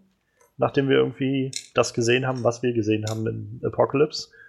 Ich denke und, schon, sie haben es ja schon irgendwie so angeteasert, ne? Und würdest du den Film lieber irgendwie in den 80ern oder 90ern sehen? Oder eher gucken, dass sie es vielleicht anders verlagert kriegen. Also so langsam würde ich mir echt wünschen, dass, dass die einfach sagen, wisst ihr was? Es sind Comicfilme. Seht ihr in den Comics die Charaktere altern? Nein? Hm, gut, dann machen wir das jetzt auch nicht. Das ist ja, das ist ja genau das, was die Leute mal sagen, so mit Floating Timeline. Sieht man Bruce Wayne in den New 52 älter werden? Hat man ihn jemals älter werden sehen? Er, er wird nicht mit jedem Jahr auch ein Jahr älter. Vielleicht sollte Fox einfach anfangen, das als Grundkonzept zu nehmen. Und dann können sie, dann können sie es sonst wann spielen lassen. Dann können sie es meinetwegen auch 2050 spielen lassen. Total egal. Ich meine, das machen sie ja, sie sagen es halt nur nicht. ja, sie sollten es vielleicht sagen, mal auch dazu stehen. Einfach mal so ein, so, ein, so ein klares Statement, einfach zu sagen, wisst ihr was, ihr regt euch darüber auf, dass die Charaktere nicht altern. Sollen sie auch gar nicht. Das ist gar nicht Sinn der Sache. ja, aber also ich finde, ich find, sie können es sie können's jederzeit spielen lassen mit dem Konzept. Aber wenn sie dabei bleiben, dass es die junge Jean Grey bleiben soll, dann, müsstest, dann müssten sie schon wirklich in den 90ern irgendwo ansetzen, ne? Also ich meine, die 90er bieten halt auch eigentlich ein interessantes Setting irgendwie. Aber auf der anderen Seite denke ich dann immer so, wenn man jetzt wirklich versucht, sich noch eine Timeline irgendwie auf so vor Augen zu halten, dann macht das ja irgendwie alles nachher keinen Sinn mehr. So. Aber das macht es wahrscheinlich so schon sowieso nicht mehr. Also äh, Continuity, Spontaneity. Ja. Ja, ist halt auch so, keine Ahnung, ich muss dann immer an diesen Moment denken am Ende von X-Men Days of the Future Past, wenn ähm, Wolverine dann quasi in der veränderten Gegenwart wach wird und dann sind halt alle ja am Leben, also Jean und, und äh, Scott und irgendwie Professor Xavier und so, also die ganzen Ereignisse von der originalen X-Men-Trilogie sind ja scheinbar nicht passiert in dieser Timeline, die es da gibt aber ja, dann sollte ich mir jetzt vorstellen, also zum einen muss ich mir das jetzt schon mit meinem Gedanken übereinbringen, dass im Vorfeld in dieser Timeline X-Men Apocalypse schon irgendwann passiert ist und jetzt auch noch der Dark Phoenix irgendwie in den 90ern aufgetaucht ist. Und naja, okay, wenn, wenn ihr meint. naja, es, es, wird auf jeden Fall äh, sehr interessant bleiben. Ich bin halt auch gespannt, wo Cable in das Ganze reinpasst, wo Deadpool in das Ganze reinpasst, ob sie Deadpool und Cable und so und das einfach so, so eine Art eigenen Handlungsstrang aufziehen mit den, äh, den X-Force-Leuten und so. Oder ob das irgendwann auch nochmal wirklich übergreift in die normalen äh, oder in die ja, Standard-X-Men, sag ich mal. Gerade bei Cable, ich glaube, eigentlich in den Comics ist Cable zum Beispiel auch einer der Anführer von den New Mutants. Also vielleicht sieht man den da auch nochmal, wer weiß. Ähm, es bleibt spannend und äh, wie immer, auch da halten wir euch auf dem Laufenden, wenn es wieder was Neues gibt zu den X-Men und Fox. Aber ich würde sagen, ähm, dann erstmal genug für heute von den News. ähm, ich hatte, Manuel und ich hatten im Vorfeld der Show heute schon nochmal drüber geredet, dass wir uns vielleicht auch einfach mal ein bisschen kürzer halten müssen mit den News. Und Haben wir nicht geschafft. Wieder eine, weiß ich nicht, knappe Stunde oder so, dürfte es jetzt fast sein, 50 Minuten oder so rum. Aber das ist ja auch nicht schlimm, es gab ja auch viel zu bereden. Ähm, mal gucken, wir haben jetzt auch nämlich nochmal was zum Reden und jetzt wird es nämlich Spoiler-heavy, denn wir wollen abtauchen in unsere ganz detaillierte äh, Analyse und äh, Review von The Founder, dem neuen Film mit Michael Keaton. Ja, ich hätte nie gedacht, dass man einen Film über die Ursprungsgeschichte von McDonalds machen kann. ja, ähm, gegen mehr ähnlich. Habe ich, hab ich mir, also ich habe mir auch noch nie Gedanken darüber gemacht. Und ähm, wenn wir jetzt The Founder, also ich meine, wer jetzt noch zuhört, hat das Ganze wahrscheinlich gesehen oder scheißt irgendwie auf die Spoiler dabei oder darauf, dass wir jetzt den Film auseinandernehmen. Ähm, es geht halt, wie jeder wahrscheinlich weiß, um die Ursprungsgeschichte von McDonalds und wie aus einem kleinen ja, Laden dann dieser große Konzern, weltweite Konzern werden konnte. Und ja, das Ganze gespielt mit Michael Keaton in der Hauptrolle und in Nebenrollen äh, zum Beispiel Nick Offerman und die Frau von ähm, wie heißt sie? Natürlich den Namen gerade nicht auf dem Schirm. Laura Dern, genau, die äh, Schauspielerin aus Jurassic Park. Ähm, Ellie Sattler hat sie da gespielt. Und Patrick Wilson auch dabei. Habe ich auch nicht mehr auf dem Schirm gehabt, als der dann losging. Patrick naja, und. Wilson? Ja. Das war hm. ihr, ihr der, der Freund von der Frau, die Michael Keaton dann nachher, oder die Ray Kroc hieß er ja, dann nachher äh, ausgespannt hat, die dann nachher seine zweite Ehefrau war. Das ja, war Patrick ah, Wilson. ja, ja, okay. ja, stimmt, alles klar. Genau. Und ja, das sind so, die bringt es irgendwie auf den Punkt, was so passiert in den 50er, 40er, 50er Jahren, dass aus McDonalds einem kleinen, äh, aus so einem kleinen Ständchen irgendwie, so einem kleinen Bistro auf einmal so ein Amerik amerikaweites äh, unternehmen wird. Und ja, wir wollen erstmal schauen, was waren unsere Erwartungen eigentlich an den Film, bevor wir da reingegangen sind.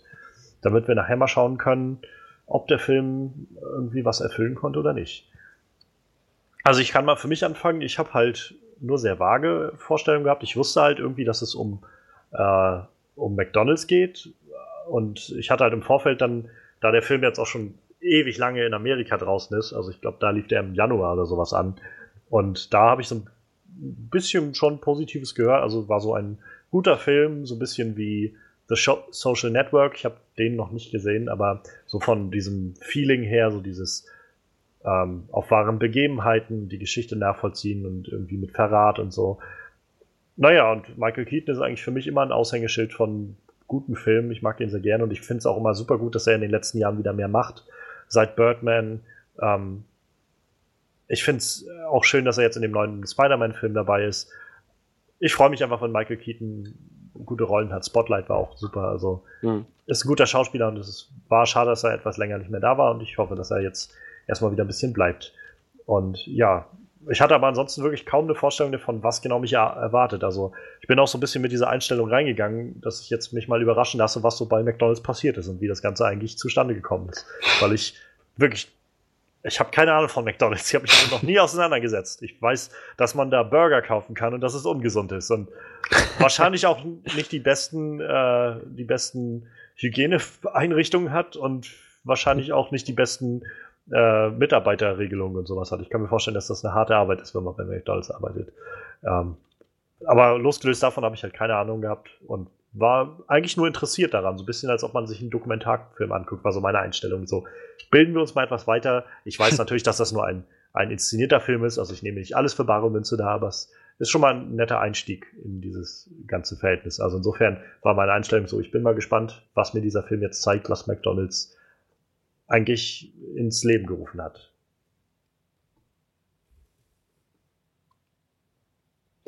Schwein. Ach, gut, dann mache ich mal weiter. Also, das ist nämlich ziemlich unspektakulär bei mir. The Founder wusste ich noch, ich hatte dich gefragt, Johannes, worum geht's da? Du hattest mir erzählt, es geht um die Gründung von McDonalds und wie sich das so entwickelt hat. Und in dem Moment, als du mir das gesagt hast, dachte ich, ah, okay, interessant. Ich hatte es zwei Stunden später komplett vergessen und es mir dann auch nicht wieder eingefallen, bis der Film losging. Also bis der Film auch tatsächlich McDonalds angesprochen hat. Bis dahin hatte ich vergessen, worum es in The Founder ging. Ich wusste nur noch, es geht um einen Typen, der Unternehmen gründet. Oder ein Unternehmen. Oder mehrere. Oder nur eins. Ich, war, ich wusste es nicht mehr. Ja, und ich weiß nicht. Ich hatte keinen Trailer gesehen. Ich hatte keine Plakate gesehen. Ich hatte keine Meinung gelesen.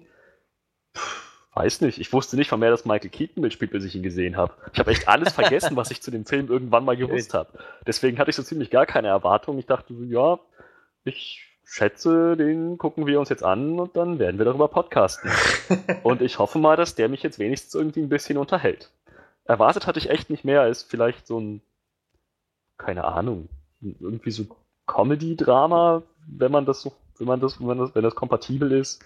So halbwegs okay aber jetzt auch nicht irgendwie nicht von den Füßen reißend. ja, das war meine Erwartung. Ja, ich hatte, hatte ich Erwartungen. Also mich hat das schon ein bisschen interessiert, worum es da geht halt, ne? diese ganze Geschichte von McDonalds und äh, aber hatte ich da jetzt wirklich Erwartungen drauf, drum? Ich weiß es nicht. Sollte ich vielleicht mal beim Burger bei McDonalds drüber nachdenken. nee, nee, also äh, ja, eigentlich, ich glaube, ich hatte keine Erwartung. So. Ich hatte, glaube ich, bis vor ein paar Tagen, wo hatte ich schon wieder nicht mehr auf dem Schirm, was wir überhaupt für einen Film gucken wollten. So. Und äh, ich habe dann nur so beim, beim, beim äh, Durchseppen durch die Kinostarts nochmal gesehen, okay, äh, The Founder, vielleicht gucken wir den ja, der wird bestimmt ganz interessant. Aber war für mich halt eher so, als würde ich mir jetzt ein Doku im Fernsehen angucken. Ich war mir zwar bewusst, dass es kein Doku wird, sondern ein Film, aber ich, ich mag halt schon irgendwie so, so, so er ist ja ein bisschen biografisch, der Film, so, so biografische Filme. Ich lese halt auch gerne Biografien und demnach ich, war ich da auch relativ äh, gespannt, weil McDonalds ist ja nur mittlerweile ein Weltkonzern. Ich glaube, die Anfänge davon, die sind, konnten schon recht interessant werden, deshalb. Also ich habe mich ein bisschen gefreut, aber war jetzt nicht so, ich war jetzt nicht so übermäßig gehypt. Ne? Ich habe auch keine Trailer gesehen und nichts davon. Michael Keaton sehe ich sehr gerne, aber wie gesagt, also ich habe keine Trailer geguckt und mich da jetzt für gehypt so. Oh mein Gott, The Founder! Oh mein Gott, endlich! Ich, oh mein Gott! Ja, dann lasst uns doch gleich mal schauen, wie, ja, wie, wie gut uns dann einige Sachen gefallen haben, was uns denn gut gefallen hat an dem Ganzen.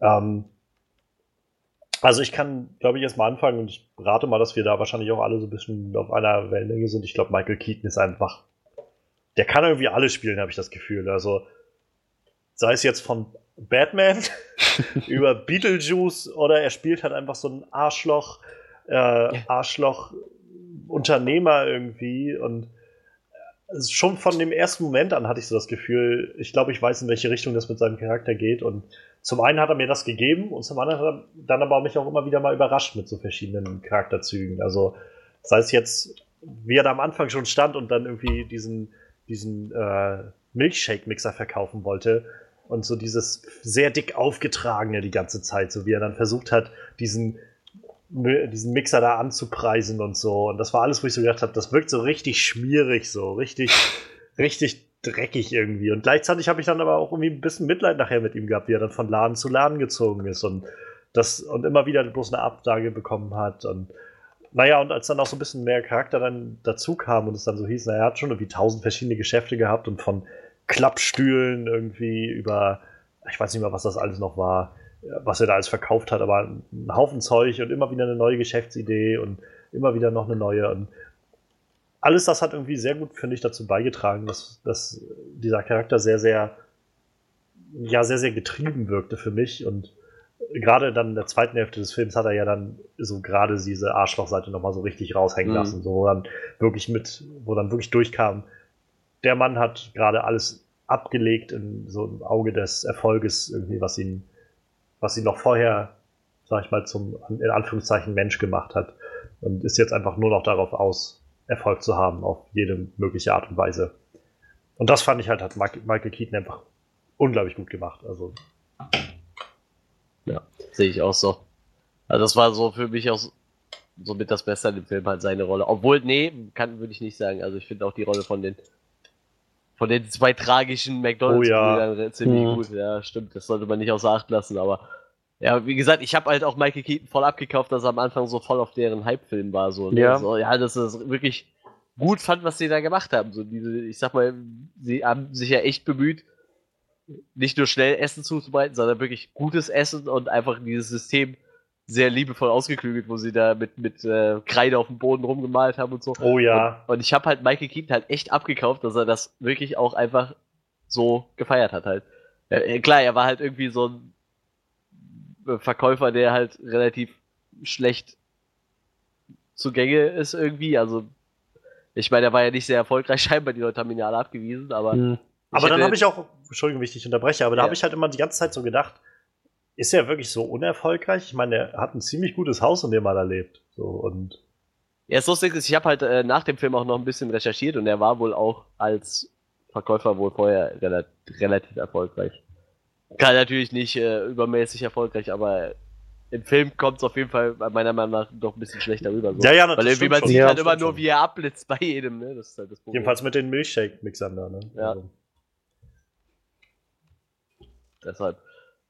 Ja, wie gesagt, also ich sag mal so, die, die drei Schauspieler so in erster Linie, die sind mir halt echt, äh, die waren halt alle drei auf ihre Art halt echt sehr gut. Wie gesagt, ich konnte halt die, die, die tragischen McDonalds-Brüder irgendwie so nachvollziehen, auch dass wie sie sich ja nachher verarscht gefühlt haben und aber auch als, als sie gemerkt haben dann, dass sie gegen ihn halt keine Chance haben und dann ja. quasi ihr Unternehmen vermutlich viel zu günstig verkauft haben. Und dann ja. im Endeffekt auch nachher nichts gekriegt haben, was ihnen versprochen wurde. So, ich meine, äh, hat man am Ende vom Film gelesen, theoretisch so heutzutage würden die 100 Millionen jedes Jahr bekommen. Und die haben einfach gar nichts bekommen, außer diesen 2,7 Millionen, die sie halt einfach dann da bekommen haben. Ne? Ja, auch dieser, also gerade am Ende hat sich, finde ich, nochmal so gut dieses Doppelzüngige irgendwie von ihm gezeigt, wie er dann mit denen verhandelt hat und man im Vorfeld halt noch gesehen hat, wie er irgendwie völlig ausgerastet ist, als die gesagt haben, naja, wir, sie wollen ja. halt ein Prozent oder was das war, glaube ich, von den jeweiligen mhm. Einnahmen im Jahr. Und wie er da so völlig ausgerastet ist, so von wegen, das, wie, wie können die das wagen und so. Und äh, wo ich dann auch gedacht habe, wie, wie verdreht irgendwie dieser, dieser Geist dann auch sein muss von diesem Menschen, oder? Also ja, ja, so, ja. so dann auch irgendwie davon selbst so überzeugt zu sein, dass denen nichts zusteht und dass er der Einzige ist, dem das alles zusteht. So. Ja. Und wie, das ist, wie gesagt, das ist gerade das, was ich finde, Michael Keaton so hervorgehoben hat. So dieses zu spielen, dass man das auch dem abkauft die ganze Zeit. Also es gab so Szenen, wo ich gedacht habe, da hat er nicht mal was gesagt, einfach wo man nur in seinem Gesicht irgendwie gesehen hat, was ihm gerade so durch den Kopf geht. Und also am Anfang war schon eine Szene, wo er, wo er bestellt hatte in, den, äh, in so einem Diner da und dann irgendwie also wo er erst die Milchshakes verkaufen wollte, hat er dann bestellt gehabt, weil er dann den nicht verkauft hat und hat da was gegessen und dann nachher stand er irgendwie so an seinem Kofferraum und hat, glaube ich, dann den, diesen Mixer dann so in den Kofferraum gepackt, zugemacht und dann war so für, weiß ich nicht, so ein paar Sekunden halt die Kamera einfach nur auf seinem Gesicht. Und man hat einfach nur gesehen, wie ihm so durch den Kopf geht, wie er gerade so einfach reflektiert, was er hier eigentlich gerade macht und ob er nicht ja. einen anderen Weg findet, noch irgendwas zu machen und all das war so einfach so überzeugend. Nichts davon wirkte irgendwie aufgesetzt. Ja, stimmt. Ich fand auch, Michael Keaton hat einen echt verdammt guten Job gemacht. So, es war halt mega überzeugend, wie du schon meintest. So, er, muss, er musste gar nicht mal einmal reden.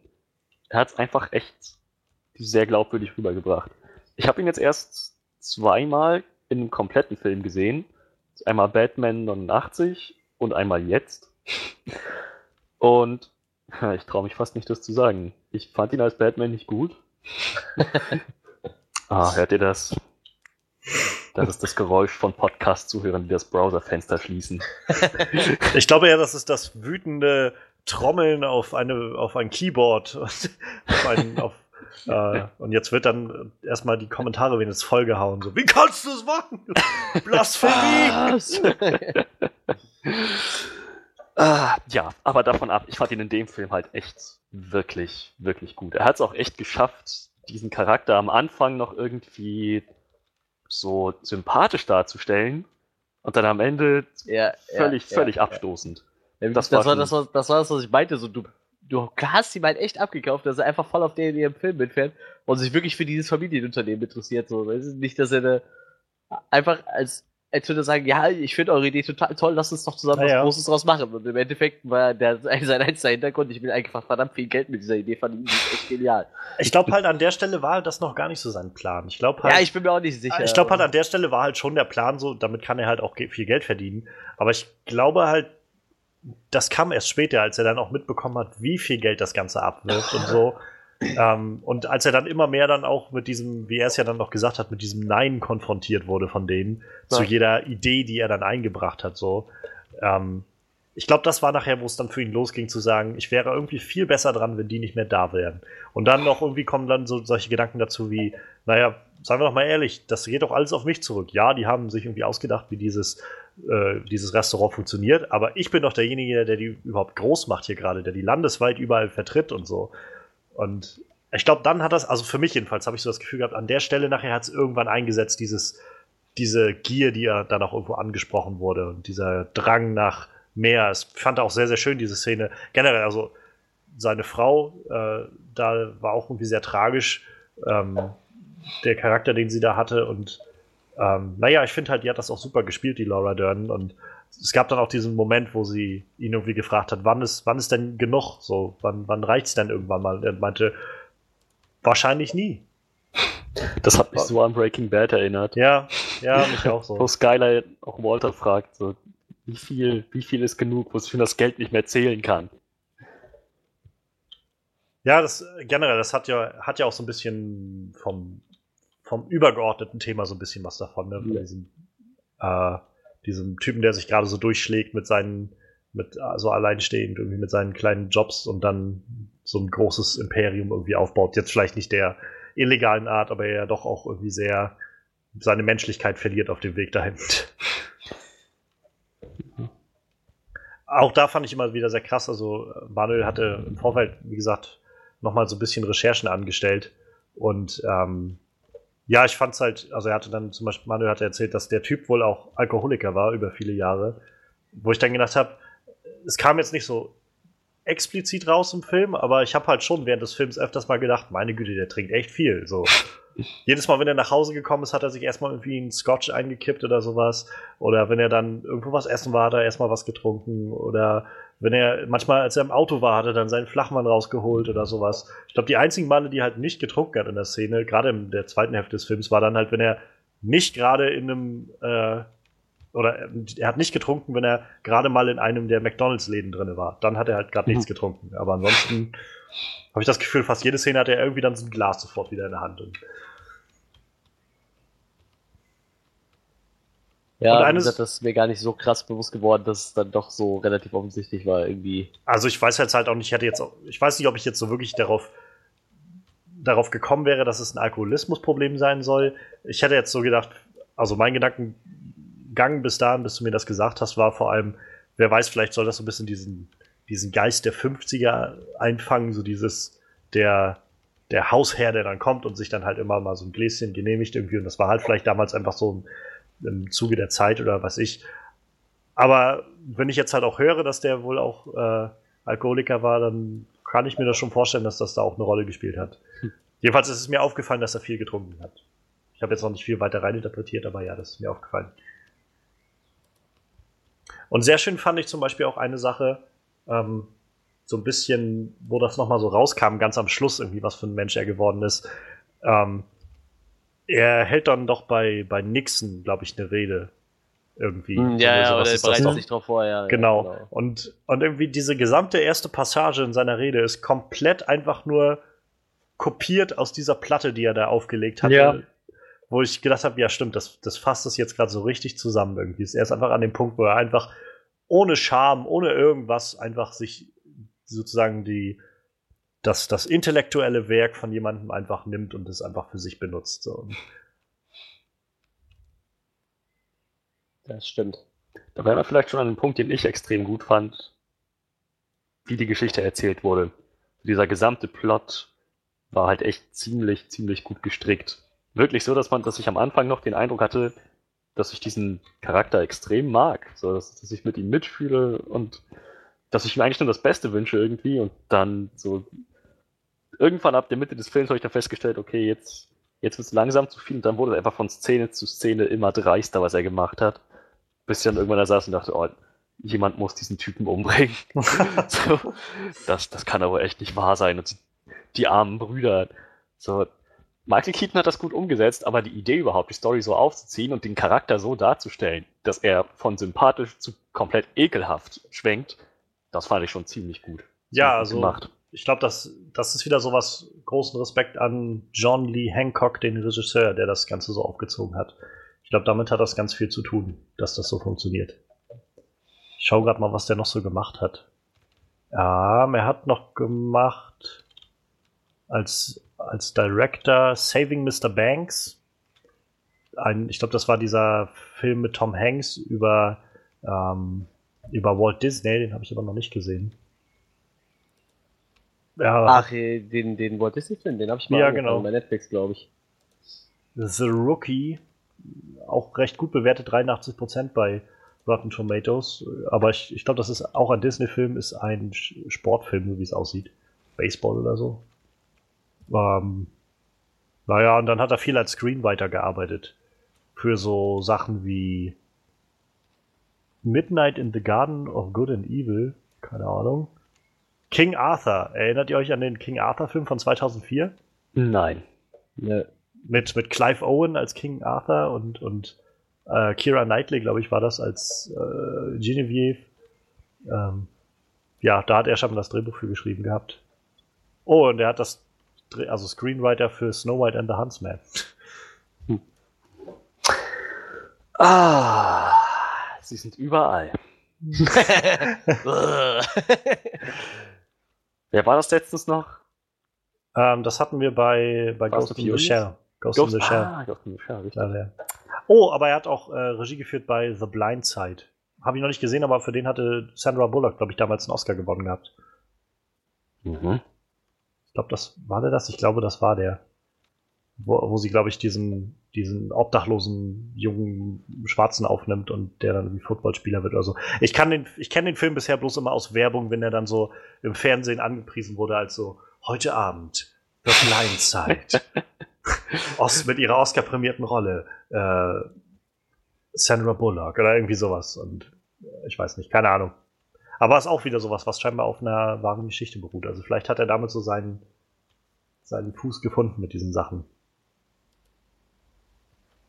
So wahre Begebenheiten wie Snow White and the Huntsman. ja, da hat er aber auch nur das Drehbuch geschrieben. Vielleicht war das im, Vielleicht war das ja im Drehbuch noch alles voll super und ist dann bloß so durch, den, äh, durch die Regie oder so entglitten. Wer weiß. Aber ja, ich stimme dir auf jeden Fall zu, dass das ziemlich, also interessant gemacht wurde, so, dass ich halt, ich will nicht sagen, nicht, ich will nicht sagen immer, aber fast immer so wirklich die ganze Zeit am, an der Handlung dran blieb und nicht das Gefühl hatte, jetzt gelangweilt zu sein oder sowas oder dass es irgendwie zu offensichtlich alles wurde oder irgendwie so. Und gerade dafür, dass es halt so eine, so eine wahre Geschichte erzählt wird, in der ja dann der eigentliche Hauptcharakter irgendwie nachher zum Antagonisten wird, mhm. ähm, das, das hat schon wirklich gut funktioniert. Also kann man, kann man nicht anders sagen. Das stimmt. Das stimmt. Ja, wenn wir jetzt schon mal bei den Schauspielern auch waren, also ich kann sagen, zum Beispiel, ich fand halt auch die beiden von den Brüdern sehr gut. Ich glaube, oh, ja. das ist vorhin auch schon mal angesprochen, ja, Manuel. Ja. So Nick Offerman und äh, John Carroll Lynch war auch sehr, sehr toll gemacht. Und also gerade Nick Offerman war sowas, wo ich im Vorfeld schon überlegt habe, ob ich den überhaupt erkenne, wenn der jetzt kein Schnurrbart mehr trägt, so wie bei Parks and Recreation. Und es war halt im ersten Moment auch so ein kleiner Schock, ihn da zu sehen, so auch mit diesem sehr kantigen, glatten, kurzen Haarschnitt und dann halt ohne ohne Schnurrbart und die Brille auf und so, aber es hat trotzdem super funktioniert, was er da gemacht hat. Also und halt auch sein Bruder und vor allem die Dynamik und die Chemie zwischen den beiden war echt sehr gut. Oh ja, die dann, ähm, also es war schon echt für mich so ein bisschen schwer, in Anführungszeichen schwer anzusehen, wie, äh, wie der Bruder dann nachher da irgendwie seinen Herzanfall bekommen hat und Mhm. Wie er ja immer der, also der, der Mac, McDonald war ja immer derjenige, der gesagt hat, naja, lass ihn doch, er, er ist ein bisschen ja. ein kleiner Hitzkopf und so, aber das, das funktioniert schon. Also ich meine, ist doch, ist doch okay so. Und naja, und ich weiß nicht, je mehr, je mehr das dann irgendwie mal alles vorangeschritten ist, hat er dann immer wieder versucht, Dick so ein bisschen zu zügeln und ihm irgendwie zu sagen, das wird schon irgendwie. Und das, als er dann halt irgendwann die Kontrolle nachher verloren hat und Dick derjenige war, zu sagen, reg dich nicht so auf, es ist alles, wir, wir kriegen das irgendwie hin oder so und er dann den Herzanfall gekriegt hat, das war schon ziemlich, ziemlich schwer mit anzusehen, fand ich. Ja, das stimmt. Ja, also auch da wieder das Schauspiel überzeugend, ja. genauso wie das Storytelling.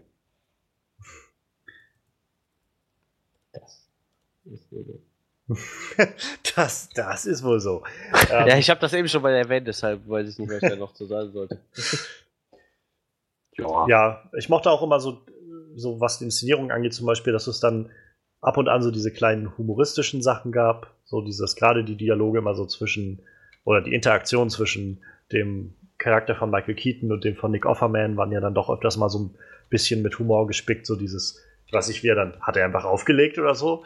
Er hat jetzt nicht einfach echt aufgelegt, er hat einfach aufgelegt. Also das war so, das waren so diese Momente, die dann das so ein bisschen aufgeheitert haben und so ein bisschen, bisschen Leichtigkeit reingebracht haben. Und ähm, ja, und auch wenn ich irgendwie auch, also um vielleicht bei der Inszenierung nochmal weiter darauf einzugehen, so dieses, was du schon meintest, Freddy, dass, dass man zu Anfang halt so ein bisschen, oder einfach für Ray auch so, so ein bisschen, naja, so ein bisschen die Daumen drückt und hofft, dass er es halt irgendwie auch mal schafft und so.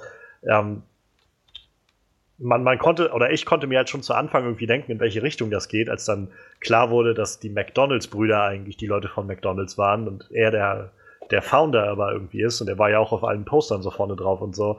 Mhm. Ähm, dachte ich mir halt schon, dass es in so eine Richtung geht. Und trotzdem fand ich es irgendwie sehr spannend und sehr cool, dann zu sehen, wie man dann, wie das Ganze auch geklappt hat am Anfang einfach, wie irgendwie immer mehr McDonalds überall rausgesprossen sind so aus dem Boden und äh, irgendwie neue, neue Leute sich gefunden haben. Auch sehr schöne Szene fand ich, wie sie dann, also wie er sich erst mit seiner Frau so ein bisschen gestritten hat und sie dann zusammen äh, essen waren und sie dann aber tatsächlich gesagt hat, oder sie ihn versucht hat zu unterstützen mit diesem. Ja. Diesmal ist es aber anders. Hört euch das mal an und so auch seine Hand genommen hat.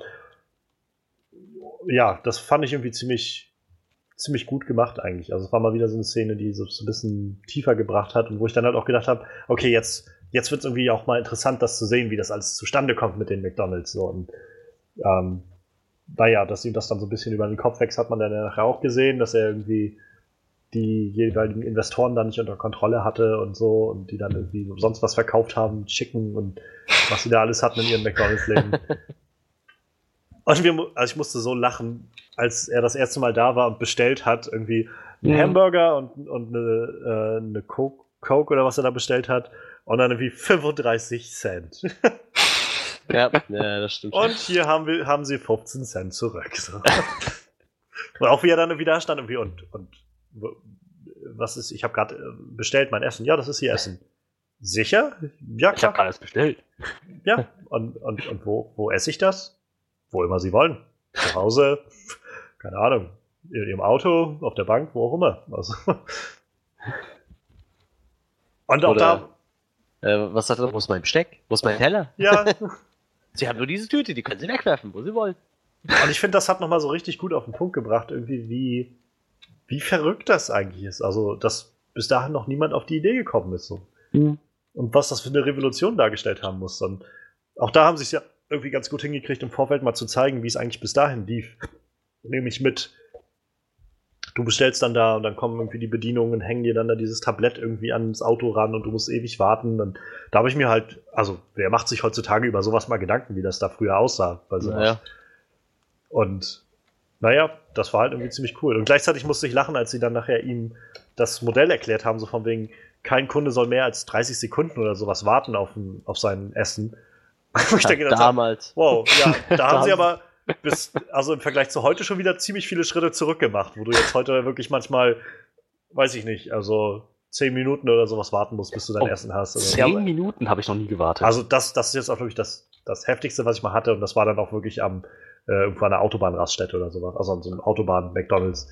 Aber da weiß ich, da waren es wirklich mal 10 Minuten. Aber ich meine, das ist jetzt auch wirklich das Ext der Extremfall. Ja, aber das war ja auch das, was ich im Vorfeld schon mal gesagt, vor dem Podcast gesagt hatte. So, irgendwann kommt zu dieser Punkt im Film, wo er anfängt, bei den Milchshakes zu schummeln, weißt du, mit diesem Milchshake-Pulver. Mhm. Und da geht es dann langsam in die Richtung, wo wir heute sind. Da ist so, die Qualität nimmt ab, das Essen ist weitem nicht mehr so schnell und auch nicht mehr so gut. So. Wobei sie am Ende nochmal angemerkt haben, dass sie dann irgendwann doch wieder angefangen haben, regelmäßig ja, ja. zu verwenden. Mittlerweile ist das, äh, wenn, wenn, du da mal zuguckst, wenn die das wechseln, das ist halt so eine, wenn so eine Riesentüte mit, die, mit diesem Milchshake schon vor, vorgekühlt halt irgendwie in, in diesen Automaten reinstecken. Und da kommt halt nur noch der jeweilige Geschmack dazu. Also sieht sehr interessant aus, wenn die Tüten wechseln. Das sieht irgendwie ein bisschen aus wie, eine, wie ein Beutel mit, ne? ich weiß nicht was, irgendwas, ja, irgendwas ja. Merkwürdiges. Da einfach da reingeschmeckt, irgendein Vanille-Rotze und der Rest wird dann einfach dazu gemengt, ne? Schoko oder, oder äh, Erdbeergeschmack dann.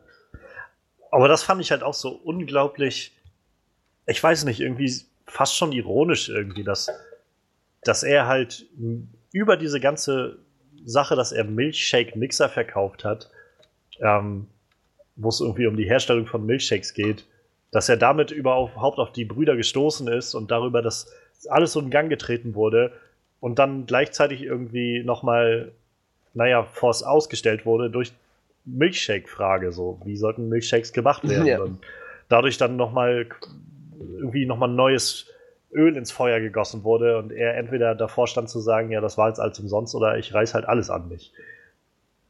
Und auch das, also das war dann auch so, gerade in der zweiten Hälfte, wo ich immer das Gefühl hatte von, wow, das, das, also so verhältnismäßig düster wird das auch gerade irgendwie so ein bisschen mit diesem, weiß ich nicht, wie dann noch, wie er dann diesen, diesen Banker oder was er da war, diesen Buchhalter oder so getroffen hat und er ihm dann gesagt hat, zum Beispiel, sie, sie müssen nicht ins Hamburger-Geschäft gehen, sie müssen ins Immobiliengeschäft gehen. Und ja, ich halt, äh, das war halt wirklich nur noch, also für mich so ein Feeling von so diese, so dieses Klischee dieser reichen Bankkaufmänner, die irgendwo in Hinterzimmern sitzen und sich die Welt aufteilen, so ungefähr.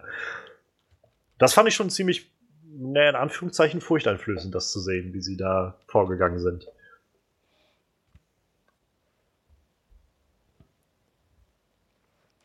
Ja. ja, ich bin gerade überlegen, ob ich da was sagen kann. Äh, mir fällt nichts ein. Tja, dann würde ich sagen, schauen wir mal, was uns vielleicht nicht so gefallen hat an dem Film. Ja, können wir machen.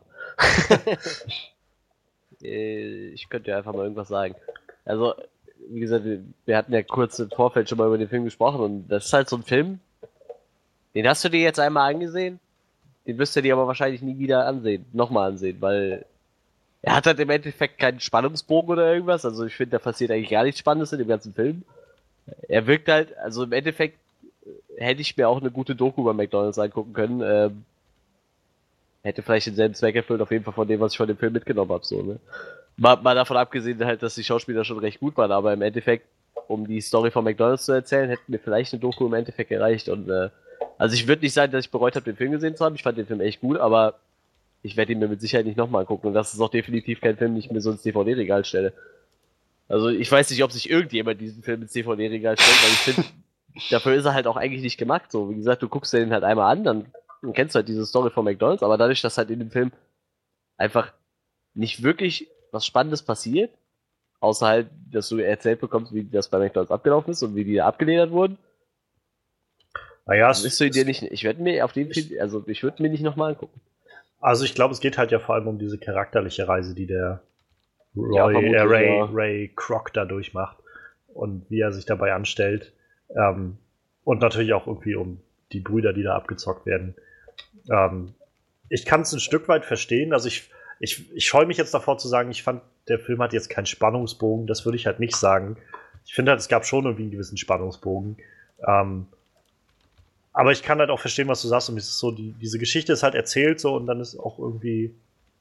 Also das, für mich ist halt so, sind halt irgendwie verschiedene Plotpunkte jetzt hängen geblieben, die irgendwie wichtig sind und irgendwie Aussagekraft über das haben, auch was heute so los ist. Und dafür fehlt mir dann, glaube ich, viel mehr so dieser, dieser Anreiz so manchmal in verschiedenen Sachen irgendwie, dass ich wirklich das Gefühl habe von, weiß ich, jetzt läuft, jetzt sind hier gerade so Szenen zu sehen, zum Beispiel, gerade wenn du so einen charaktergetriebenen Film hast, ähm, wo irgendwie Dialoge passieren, die einfach der Wahnsinn sind oder sowas. Wo ich das Gefühl habe, dafür schaue ich jetzt so einen Film irgendwie mehrere Male. Macht das irgendwie Sinn, was ich sage? Kann man das verstehen oder muss ich das noch irgendwie weiter ausführen? Also, ich meine halt, keine Ahnung, wenn ich einen Film habe, bei dem es hauptsächlich darum geht, dass äh, dass eine Charakterentwicklung passiert. Und es gibt halt, geht halt nicht um den großen Kampf irgendwie gegen ja, ja, den großen Bösen oder sonst was. Ich glaube, Breaking Bad ist halt ein gutes Beispiel dafür. Ähm, ist jetzt kein Film, aber in der Serie passiert eigentlich nichts anderes. So. Es ist sehr, sehr viel einfach charaktergetrieben und so.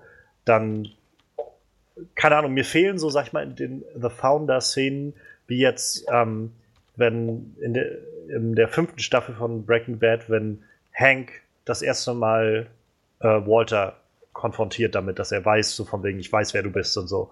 So sowas, wo man merkt, irgendwie hier stoßen gerade irgendwie Kräfte aufeinander und und Dialoge passieren hier gerade irgendwie, also genial geschriebene Dialoge, die einfach so eine innere ja. so einen inneren Wert erzeugen, der das einfach nur sehenswert macht, wo ich denke, allein für diese Szene schaue ich mir jetzt irgendwie die Staffel nochmal an oder halt die Folge nochmal an oder halt würde ich jetzt sagen, den Film hier nochmal anschauen, ohne dass es, also es gibt hier jetzt nicht, sag ich mal, den großen Actionfilm drinne und den will ich da auch gar nicht drin haben. Nee, nee, auf keinen Fall. Ähm, aber ich meine, bei Actionfilmen hast du halt häufig so dieses, die, sag ich mal, Star Wars ist sowas, die Story ist halt interessant und dann zieht dich halt aber auch noch sowas wie wie das Setting dahin und irgendwie die Charaktere und, und aber auch irgendwie die, die großen Space Battles und solche Sachen und also es gibt schon Elemente, die dann hinziehen und dieser Film ist halt nicht schlecht so. Also ich finde The Founder ist eigentlich ein ganz, ganz ja. okayer Film so. Nur es fehlt mir so ein bisschen irgendwas über dieses Okay hinaus, was das Ganze so wirklich, so wirklich großartig macht.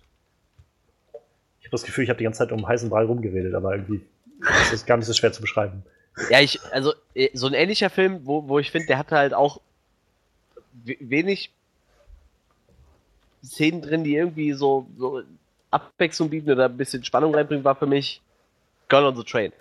Aber den Film würde ich mir definitiv nochmal angucken, weil ich weil das war halt wieder irgendwie anders. Der hat halt halt irgendwie anders gecatcht, aber der Film hat mich klar, ich, ich Michael Keatons Charakter war super und äh, wie gesagt, und diese Entwicklung von ich, ich feiere das, was ihr macht, euren Laden. Ich finde das total cool, bis hin zu, ich will nur noch Geld machen und will zusehen, dass sie da rauskommen aus dem Vertrag. Äh, war schon interessant, aber wie gesagt, hat mich halt bei weitem nicht so gecatcht, dass ich jetzt sagen will, dafür, dafür würde ich mir den Film nochmal angucken. Dann gucke ich mir, wie du schon sagtest, lieber Breaking Bad nochmal an, weil irgendwie hat das da alles besser funktioniert. Vielleicht ich glaub, mal kam jetzt vielleicht ein bisschen, ich wollte jetzt nicht The Founder mit Bla Bla ja, Breaking Bad wirklich gleichstellen, das war so. Aber äh, da ist halt auch die Charakterentwicklung wieder anders, ne, von, von, ja. von Walter White zu ihm. Und, äh, aber vielleicht hätte man irgendwie noch mehr die McDonalds-Brüder mit einbeziehen können. Weil ich finde auch der Punkt, wo sie gemerkt haben, okay, eigentlich will der Kerl uns tatsächlich nur richtig ablehnen. Also das, man hat es halt schon mal schon gemerkt, wo, wo dieser Punkt war, aber auch das fand ich nicht wirklich also, also überzeugt nicht, aber auch da war so, hat mich jetzt nicht so gecatcht irgendwie, dieser Moment. Ich, ich glaube, das spielt halt so ein bisschen in das rein, was ich meinte. Also für mich jedenfalls, das ist so dieses, gerade in der zweiten Hälfte des Filmes, wo man so merkt, wie er irgendwie abdriftet und dann doch irgendwie korrupter, korrupter trifft vielleicht nicht ganz, aber gieriger irgendwie wird und, und rücksichtsloser wird. Ähm, da fehlt mir dann halt tatsächlich irgendwie ein wirklicher Gegenspieler für ihn. So, ich glaube, das ist halt so dieses, es ist, es war jetzt für den Film, also für einmal schauen, sehr interessant und sehr gut, mal irgendwie zu sehen, wie er so, naja, wie er halt so dann die alle abzieht irgendwie. Und, aber das hat halt, oder funktionierte in dem Film viel dadurch, dass er irgendwie ständig mit anderen Leuten irgendwie zu tun hatte und immer nochmal, dann war er da irgendwie auf irgendeiner Sitzung und irgendwie da auf irgendeinem Kongress und hat darüber geredet, dann hat er sich mit dem, äh, mit dem Typen da aus, ich weiß nicht, Chicago, der da von Luke Wilson gespielt wurde, getroffen und dessen Frau, dann hat er mit der telefoniert und dann war er mal wieder bei seiner Frau und dann war er bei den Brüdern mal. Und das waren immer so kleine Momente irgendwie, die immer mal so wieder reingestreut waren. Und ich kann das schon verstehen, es ging halt auch um Michael Keatons Charakter. Ähm, nur, mhm. ich glaube, es hätte zum Beispiel noch mehr Impact für mich gehabt, wenn ich mehr tatsächlich auch gesehen hätte von der Interaktion der Leute irgendwie. Und ähm, es klingt wieder so, als ob ich das so mega schlecht finde, glaube ich. Dass ich meine einfach nur, ich glaube, der Film, ich glaube, am besten kann ich irgendwie sagen, ich finde, das köchelte die ganze Zeit auf einer guten Ebene so. Hm. Mir fehlte halt bloß dieser Moment, wo das Ganze so richtig, so richtig hervorkommt und irgendwie so großartig wird. Und ich glaube, das ist halt, warum ich sagen würde, ich, ich fand es gut, den Film jetzt mal gesehen zu haben, aber ich glaube, nochmal muss ich ihn jetzt nicht sehen. Weil, weil dafür fehlt mir dann dieses Herausragende. Und ich glaube, das hätte es, wäre sowas gewesen, hätte man irgendwie noch einen Charakter gehabt, der, der ihm irgendwie gegenübergestanden hätte mehr. Und ich weiß, die Brüder haben das irgendwie schon gemacht, aber irgendwie hatten sie jetzt auch nicht so viel Kontakt, habe ich das Gefühl, im, im, Film. Also es gab vieles, viele Stellen, so 20, 30, 30 Minuten nicht immer mal so 20 Minuten am Stück, wo ich mich gefragt habe, was eigentlich mit den Brüdern jetzt ist. Wir haben jetzt irgendwie gar nichts mehr von denen gehört gerade. Ja, so. Und, ja. und äh, ich glaube halt andererseits ist es wahrscheinlich auch schwierig, das überhaupt bei so einer Geschichte so umzusetzen, ohne das Ganze noch mehr zu verzerren, als es das wahrscheinlich sowieso schon ist in, insofern, ja, es, es ist, glaube ich, schwierig.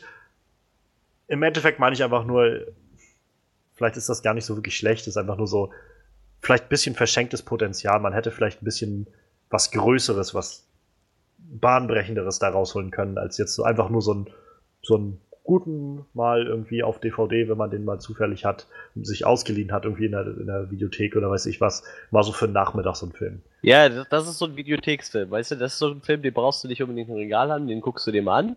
Der ist auch fürs einmal gucken gut und wie gesagt, ich habe halt auch viel gelernt um dieses ganze McDonalds-Imperium drumherum, aber ich würde mir nicht nochmal angucken. Ich hätte jetzt keinen Grund, mir den nochmal anzugucken. Nö.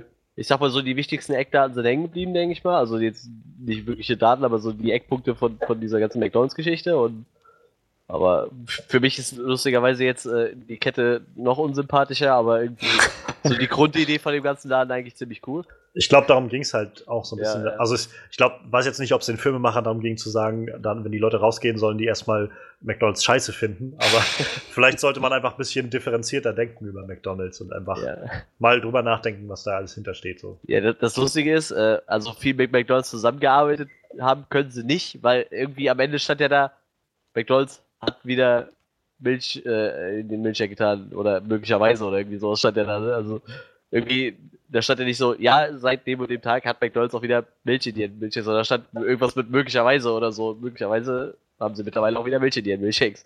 So, also keine klare, positive Message zu McDonalds irgendwie. Hast du den auf Englisch gesehen? Äh, nein, aber es stand am Ende auf Englisch da. Am, am, äh, Ding Ja, am, am, Ähm, am eventually ist so ein false friend auf Deutsch. Eventually heißt eigentlich nicht vielleicht möglicherweise, sondern eventually heißt schlussendlich. Ah, okay, okay, okay. Also letztendlich haben sie es dann doch wieder gemacht. Okay, okay, alles klar, okay. Ja, sorry, das war der Englischlehrer in mir. Ja, nee, ist okay. Dafür äh, bist du Englischlehrer. Ähm, aber ich, also ich fand, sie haben schon an vielen Stellen, das ist auch eine Sache, die mir nicht so gut gefallen hat, an ziemlich vielen Stellen sich so ziemlich selbst vergöttert. Oh ja, die, wir sind so schnell, unsere Burger sind so gut, wir sind so innovativ, sind, unsere Cola ist die beste. So, wir packen so viel Liebe in das, was wir machen. So, klar, es war nicht immer der Fall, vor allem wenn nachdem ähm, Croc angefangen hat, das Ganze zu ökonomisieren, aber auf jeden Fall zumindest die Parts mit den beiden Brüdern, das, das war so diese Grundidee von, ich weiß nicht, das, das hätten auch irgendwie zwei Farmer sein können, die zusammen so über ihre Hühnerfarm reden und unsere Hühner kriegen nur Biofutter und es, es werden keine Chemikalien bei uns benutzt, die Eier werden bei uns nur aus erster Hand ganz frisch. So. Es, es wirkte schon ganz schön reklamemäßig so an manchen Stellen, aber auch, auch nicht die ganze Zeit, nur an manchen Stellen. Ja, aber das Lustige ist halt in erster Linie bei den zwei Brüdern halt, die ja nachher mit diesem ganzen Unternehmen einfach nichts mehr zu tun haben irgendwie, weißt du? Deshalb bin ich mir halt nicht sicher, ob das nicht wirklich einfach eher McDonalds sogar nicht schlecht reden sollte, aber so schon McDonalds relativ negativ dastehen lässt und halt dieses Familienunternehmen relativ gut dastehen lässt halt noch. Ne? Ich würde vielleicht sagen, es sollte McDonalds, glaube ich, so ein bisschen entmystifizieren.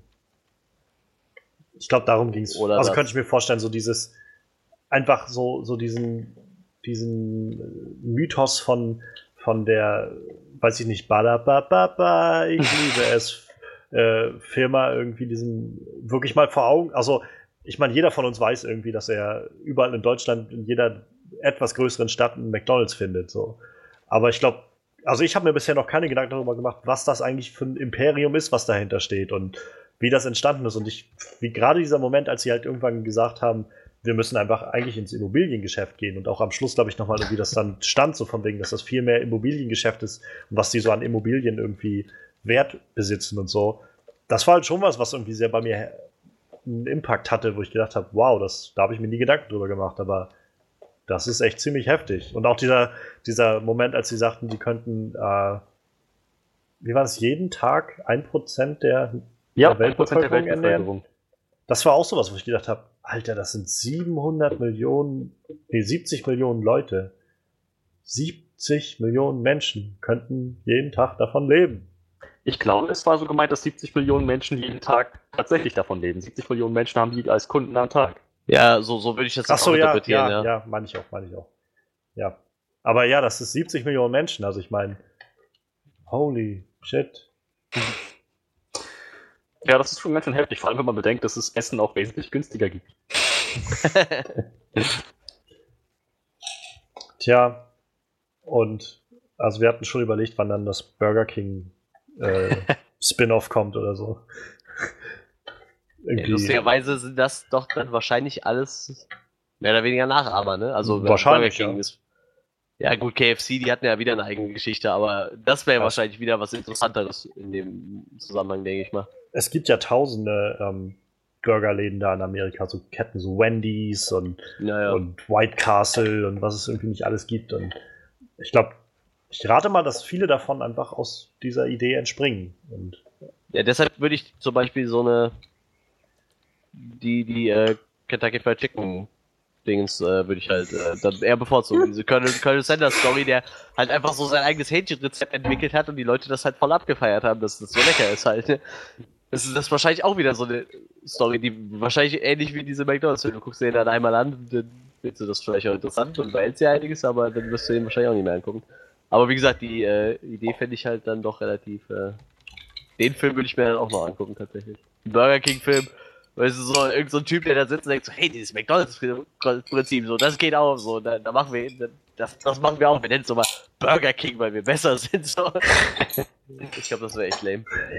Have it Yo, Yo way. Weiß ich, wie die Finanzlandschaft des Fernsehens verändert hat, Steve. Wer diese Referenz verstanden hat, schreibt es bitte in die Kommentare.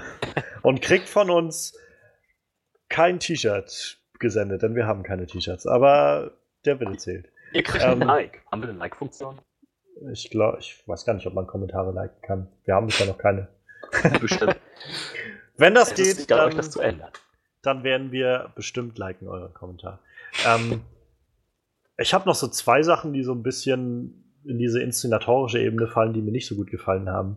Ähm, zum einen fand ich zum Beispiel, dass die Rolle der, also von, von Rays Ehefrau sehr, sehr, also einfach nur so ein, so ein Element war, irgendwie so ein, weiß ich nicht, also immer nur, wenn man mal irgendwie ein bisschen die Story vorantreiben musste, tauchte halt seine Frau auf und war halt da und auch dann diese Scheidung kam so völlig aus dem Nichts, so wirklich. Also das, das konnte ich aber noch echt gut verstehen. Das fand ich ziemlich gut inszeniert, wie sie einfach so am Tisch saßen, so aus heiterem Himmel. So müsste sich das ja auch für sie angefühlt haben.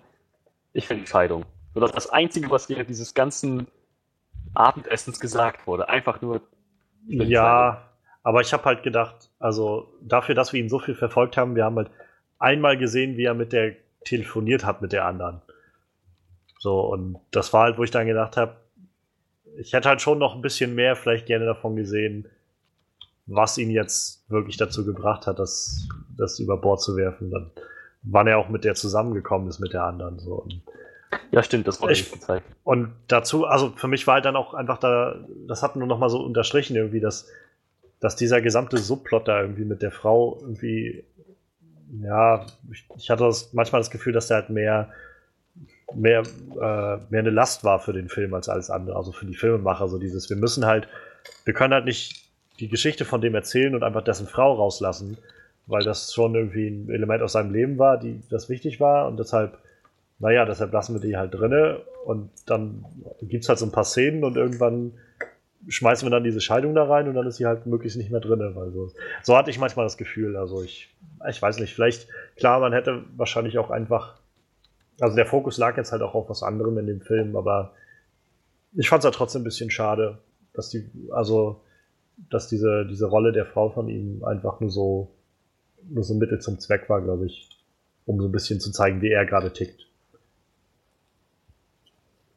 Und nur dann ist sie halt aufgetaucht so in dem Film. Das war halt mein, glaube ich, mein Problem. So, sie ist halt immer nur dann aufgetaucht, wenn jetzt mal kurz klar gemacht werden sollte, was, was ihm gerade durch den Kopf geht. So. Und ansonsten ja. auf der anderen Seite ist vielleicht auch ein bisschen, weiß ich nicht, was so, so passend ist, aber ähm, ich für meinen Teil fand zum Beispiel die Musik jetzt nicht so toll gewählt. Ich hatte eigentlich gedacht, oder ich hatte während des Films immer so das Gefühl von, man könnte so super in diesem Film wirklich auch zeitgenössische Musik einsetzen. Also Musik aus den 50ern, aus den 40er Jahren ja, irgendwie anwenden. Und, und äh, sie haben schon so das Setting irgendwie ganz gut hinbekommen, aber also ich weiß nicht, das war echt so, wo ich gedacht habe, irgendwie nimmt mich das so ein bisschen raus, gerade dann zu hören, wie irgendwie so eine ganz fein aufgenommene äh, orchestrale Begleitung ist oder halt, also das ist ja nicht mal so schlimm, aber auch so manchmal einfach so sehr begleitende Musik, die wirklich sehr, sehr, sag ich mal, Popkultur, äh, Popmusikcharakter hatte. Ähm, da hatte ich schon das Gefühl, so von, wäre es jetzt nicht möglich gewesen, das bisschen mehr im Setting zu setzen und uns vielleicht da so ein bisschen, also mich da auch ein bisschen mehr ins Setting zu entführen, irgendwie in die 40er, 50er Jahre. Ähm, das hätte ich zum Beispiel noch gut gefunden. Ja, stimmt. Das, jetzt, wo du es sagst, schließe ich mich dem an. Ja, irgendwie ist dem wohl so. Tja. Ich glaube aber im Großen und Ganzen sind das so meine, meine größten oder die Sachen, sag ich mal, die für mich verhindern, dass der Film so wirklich neben einem wirklich okay, guten Film zu einem, zu einem wirklich, ähm, weiß ich nicht, Wiederholungstäter wird, so wo ich sage, ich, ich muss mir den irgendwie mehrmals anschauen und den unbedingt im Regal haben. Das sind, glaube ich, so die Sachen, die, die, das bei mir so ein bisschen verhindern, dieses. Ja, ähm, ich, ich habe halt immer dieses, ich denke halt die ganze Zeit drüber nach, ob der Film überhaupt das Potenzial gehabt hätte, dass man das wirklich so hinkriegen halt, könnte, dass ich mir den Regal gestellt hätte. Das ist halt die Frage. Ich habe halt das, das äh, ich habe halt das Social Network noch nicht gesehen und ich meine, der Film soll ja sehr, sehr, sehr gut sein. Ich meine, der war doch auch Oscar nominiert, oder nicht, ne? Ich glaube, ja. Ich habe den sogar irgendwann mal gesehen, ich könnte jetzt aber echt nicht mehr erzählen, ob mir der gefallen hat. Und ich glaube halt, wenn du so ein, wenn du so, so eine, ich glaube, du kannst halt schon fast jede Geschichte irgendwie interessant machen. Ich glaube halt nur, manchmal funktioniert es besser und manchmal eben nicht so gut. und ja, wäre ja vielleicht äh, mit einem anderen Regisseur oder so noch ein bisschen anders geworden. Vielleicht hätte man der ganzen Sache auch eine andere Richtung geben können oder so. Aber es war auch so okay. Also es ist halt nicht so, dass ich das Gefühl habe, das war jetzt total, totaler Mist oder so und verschenkte Zeit. Das war es halt gar nicht. Und ich würde halt auch sagen, ich kann den Film weiterempfehlen. So. Hm. Nur, nur ja, halt das, das ist es halt. Ne? Also ich denke mal, das, was er machen sollte, hat er halt auch irgendwo ganz gut umgesetzt. Also wie gesagt, also ja. ich, ich habe mir so, ich weiß jetzt einiges über die McDonald's-Story und kann mir auch ungefähr vorstellen, wie es damals abgelaufen ist. Und also das war für mich so das, was ich mir von dem Film auch erhofft habe irgendwie, ne? Ja. Ob, das, ob das jetzt den ganzen Film zu einem wirklich Meisterwerk macht oder einfach nur zu einem Film, den man sich mal angucken kann, wenn einen sowas interessiert. Ich würde jetzt auch wahrscheinlich keinem, der, den das äh, interessiert, den Film empfehlen halt, ne? Also wenn jetzt einer sagt, mich interessiert das sowieso nicht, ich habe da gar kein Interesse dran, dann braucht man sich den Film auch noch nicht angucken, ja. ne? Mhm. Ist jetzt nicht so, als würde einer sagen, ich mag einen Actionfilm, ja, dann guck dir, weiß ich nicht, Fast and Furious 8 an, so Action, bescheuerte Action kriegst du dann genug. Also, weiß nicht, also wenn jetzt einer sagt, mich interessiert McDonald's, die Story von McDonalds nicht oder ich bin Veganer, dann ja, dann guckst du halt nicht an, sondern das ist für dich vielleicht uninteressant so. Dann guck dir die Geschichte von der Industrie hergestellten Tofu an. Nee, oh, nee, nichts gegen Veganer, alles Gute. Burn. Nee, Hörst du das, Manuel? Hörst du das? Ich höre schon wieder die Tastatur klappern. Meinst du, die legen gerade schon wieder auf? nee, also wie gesagt, also wenn man sich nicht dafür interessiert, wird es wahrscheinlich auch brauche ich keinen den Film zu empfehlen. Aber wenn einer echt sagt, ich habe da Bock drauf, ist vielleicht für viele immer noch interessanter, als sich eine Doku anzugucken. Also dafür ist der Film dann doch gut gemacht und das Schauspiel ist sehr gut. Ich habe das Gefühl, wir sind schon so mitten in unserer yep. in ja. unserem äh, Resümee. Dann lass uns doch das alles nochmal auf den Punkt bringen. So, ich, ich fange jetzt mal an und ich sag mal, also The Founder ist ein, ich würde sagen, einfach schlicht guter Film. Hm. Es, ist es war auf jeden Fall eine interessante Geschichte, die mal zu sehen. Ähm, es regt an, sich, also mich hat es auch so ein bisschen angeregt, mich mal ein bisschen mehr damit vielleicht auseinanderzusetzen oder halt auch einfach mal mit ein bisschen offeneren Augen durch die Gegend zu gehen, wenn es gerade um solche Fastfood-Sachen geht und so. Ähm, insofern war das wirklich eine sehr interessante Sache. Michael Keaton ist wirklich großartig, wie eigentlich immer. Aber auch Nick Offerman, John Carroll Lynch, der andere Bruder, der da gespielt wurde. Ähm, ist sehr, sehr großartig. Auch Laura Dern als die Frau von, äh, von Michael Keaton ist sehr, sehr großartig. Und das tut halt alles dem Ganzen immer gut zu. Und man, wie wir es auch schon herausgekommen haben, das Ganze hält einen auch irgendwie bei der Stange. Man hat das Gefühl, man möchte diese charakterliche Entwicklung auch nachvollziehen, die er da mitmacht. Und zu Anfang ja, ist man dabei, ihm irgendwie die Daumen zu drücken und irgendwann ist man einfach nur angewidert von dem, was er macht. Und das findet sich in so vielen Kleinigkeiten noch immer und immer wieder in dem Film und das ist schön. Ähm, nur darüber hinaus, ich glaube einfach, hätte Michael Keaton vielleicht einen, noch einen wirklichen Gegenpart gehabt, so vielleicht gegen den er auch mehr hätte spielen können, als ab und an mal zu te telefonieren mit irgendwem. Ähm, dann wäre vielleicht auch. ja, so ungefähr. Dann wäre vielleicht mehr drin gewesen, um, um so wirklich Momente zu erzeugen, die so, die so das Potenzial haben, sag ich mal, Filmgeschichte zu schreiben. Also nicht, dass das jetzt bei jedem guten Dialog passiert, aber das Potenzial wenigstens gehabt hätten, zu sagen, das ist mir so in Erinnerung geblieben, das ist so eine Szene gewesen, wo irgendwie so richtig Funken sprühen irgendwie durch das, was da passiert und und das hat der Film halt für mein Empfinden nicht. Das ist halt einfach, ist nicht weiter schlimm, es ist halt nur, deshalb bleibt er auf so einem ganz, ganz okayem Level. Und das durchbricht er jetzt nicht nach oben, aber da wird er auch nicht schlechter. Und dazu kommt halt so ein bisschen, dass, dass, wie gesagt, die Frau, also die Rolle der Frau da von ihm, für mein Empfinden manchmal ein bisschen sehr instrumentalisiert wurde, um einfach so einen Punkt rüberzubringen. Und ja, der Soundtrack, den hätte man vielleicht ein bisschen besser wählen können. Aber das tut dem Ganzen jetzt keinen Ab Abschlag, dass das ein recht guter Film ist. Und ich bin dann bei. Also ich empfehle den Film auf jeden Fall weiter und ich bin dann irgendwie so bei 6 von 10. So doch so ganz wirklich guter Film, aber einmal gesehen reicht dann auch, finde ich. Ja, dann schließe ich mich da direkt mal an. Also, wie gesagt, mich hat der schauspielerisch halt auch echt überzeugt. Und ich, ich glaube, da hätte sich auch nicht viel bessere Schauspieler dafür nehmen können. So. Ich glaube, Michael Keaton hat das schon echt gut gemacht. Ich weiß ja nicht, ich glaube, schwer vorbereiten kann man sich auf so eine Rolle eh nicht, aber ich mochte halt auch die, die zwei McDonalds-Brüder sehr gerne. Wie gesagt, die dann doch eher so die tragischen Figuren waren dabei. Ähm, ich, äh, ja, wie, wie du gerade schon sagst, der Soundtrack, der, der ist mir gar nicht so im Kopf geblieben. Irgendwie. Ich kann mich ja keinen einzigen Song in diesem Film erinnern irgendwie. War da Musik drunter? jetzt so im Nachhinein. Also ich meine mit Soundtrack jetzt halt nicht, dass da irgendwie die so Guardians of the Galaxy mäßig irgendwelche. Nee, nee, aber ich kann mich gerade überhaupt an nichts erinnern. Aber kein so einziges Thema aus dem Film. So, so Thema, ja, nee mir ist da so kein, kein, keiner im Kopf hängen geblieben, das stimmt. Also jetzt, wo ich so drüber nachdenke, könnte ich dir auch keinen nennen. Aber ähm, wie gesagt, also ich habe halt von dem Film halt einfach erwartet, dass ich halt mal einen Einblick hinter die Kulissen von diesem ganzen McDonalds-Franchise bekomme. Die aus diesem kleinen Familien. Ich wusste halt schon, dass es ein Familienunternehmen war von zwei Leuten, aber mehr wusste ich halt auch nicht drüber. Und so. Hab mich schon interessiert, wie gesagt, ich lese halt auch gerne Biografien und äh, auch von Leuten, die, mit denen ich sonst nichts am Hut habe, einfach weil es mich interessiert. Ich habe die Steve Jobs Biografie gelesen, obwohl ich ein Apple-Hasser bin. yeah. Ja, ist halt ich, Und schon wieder durch die Tastaturen. Wir sind heute gut dabei, das war das dritte Mal. Also. Ich, ich spreche heute gegen alle und jeden, das ist mir scheißegal.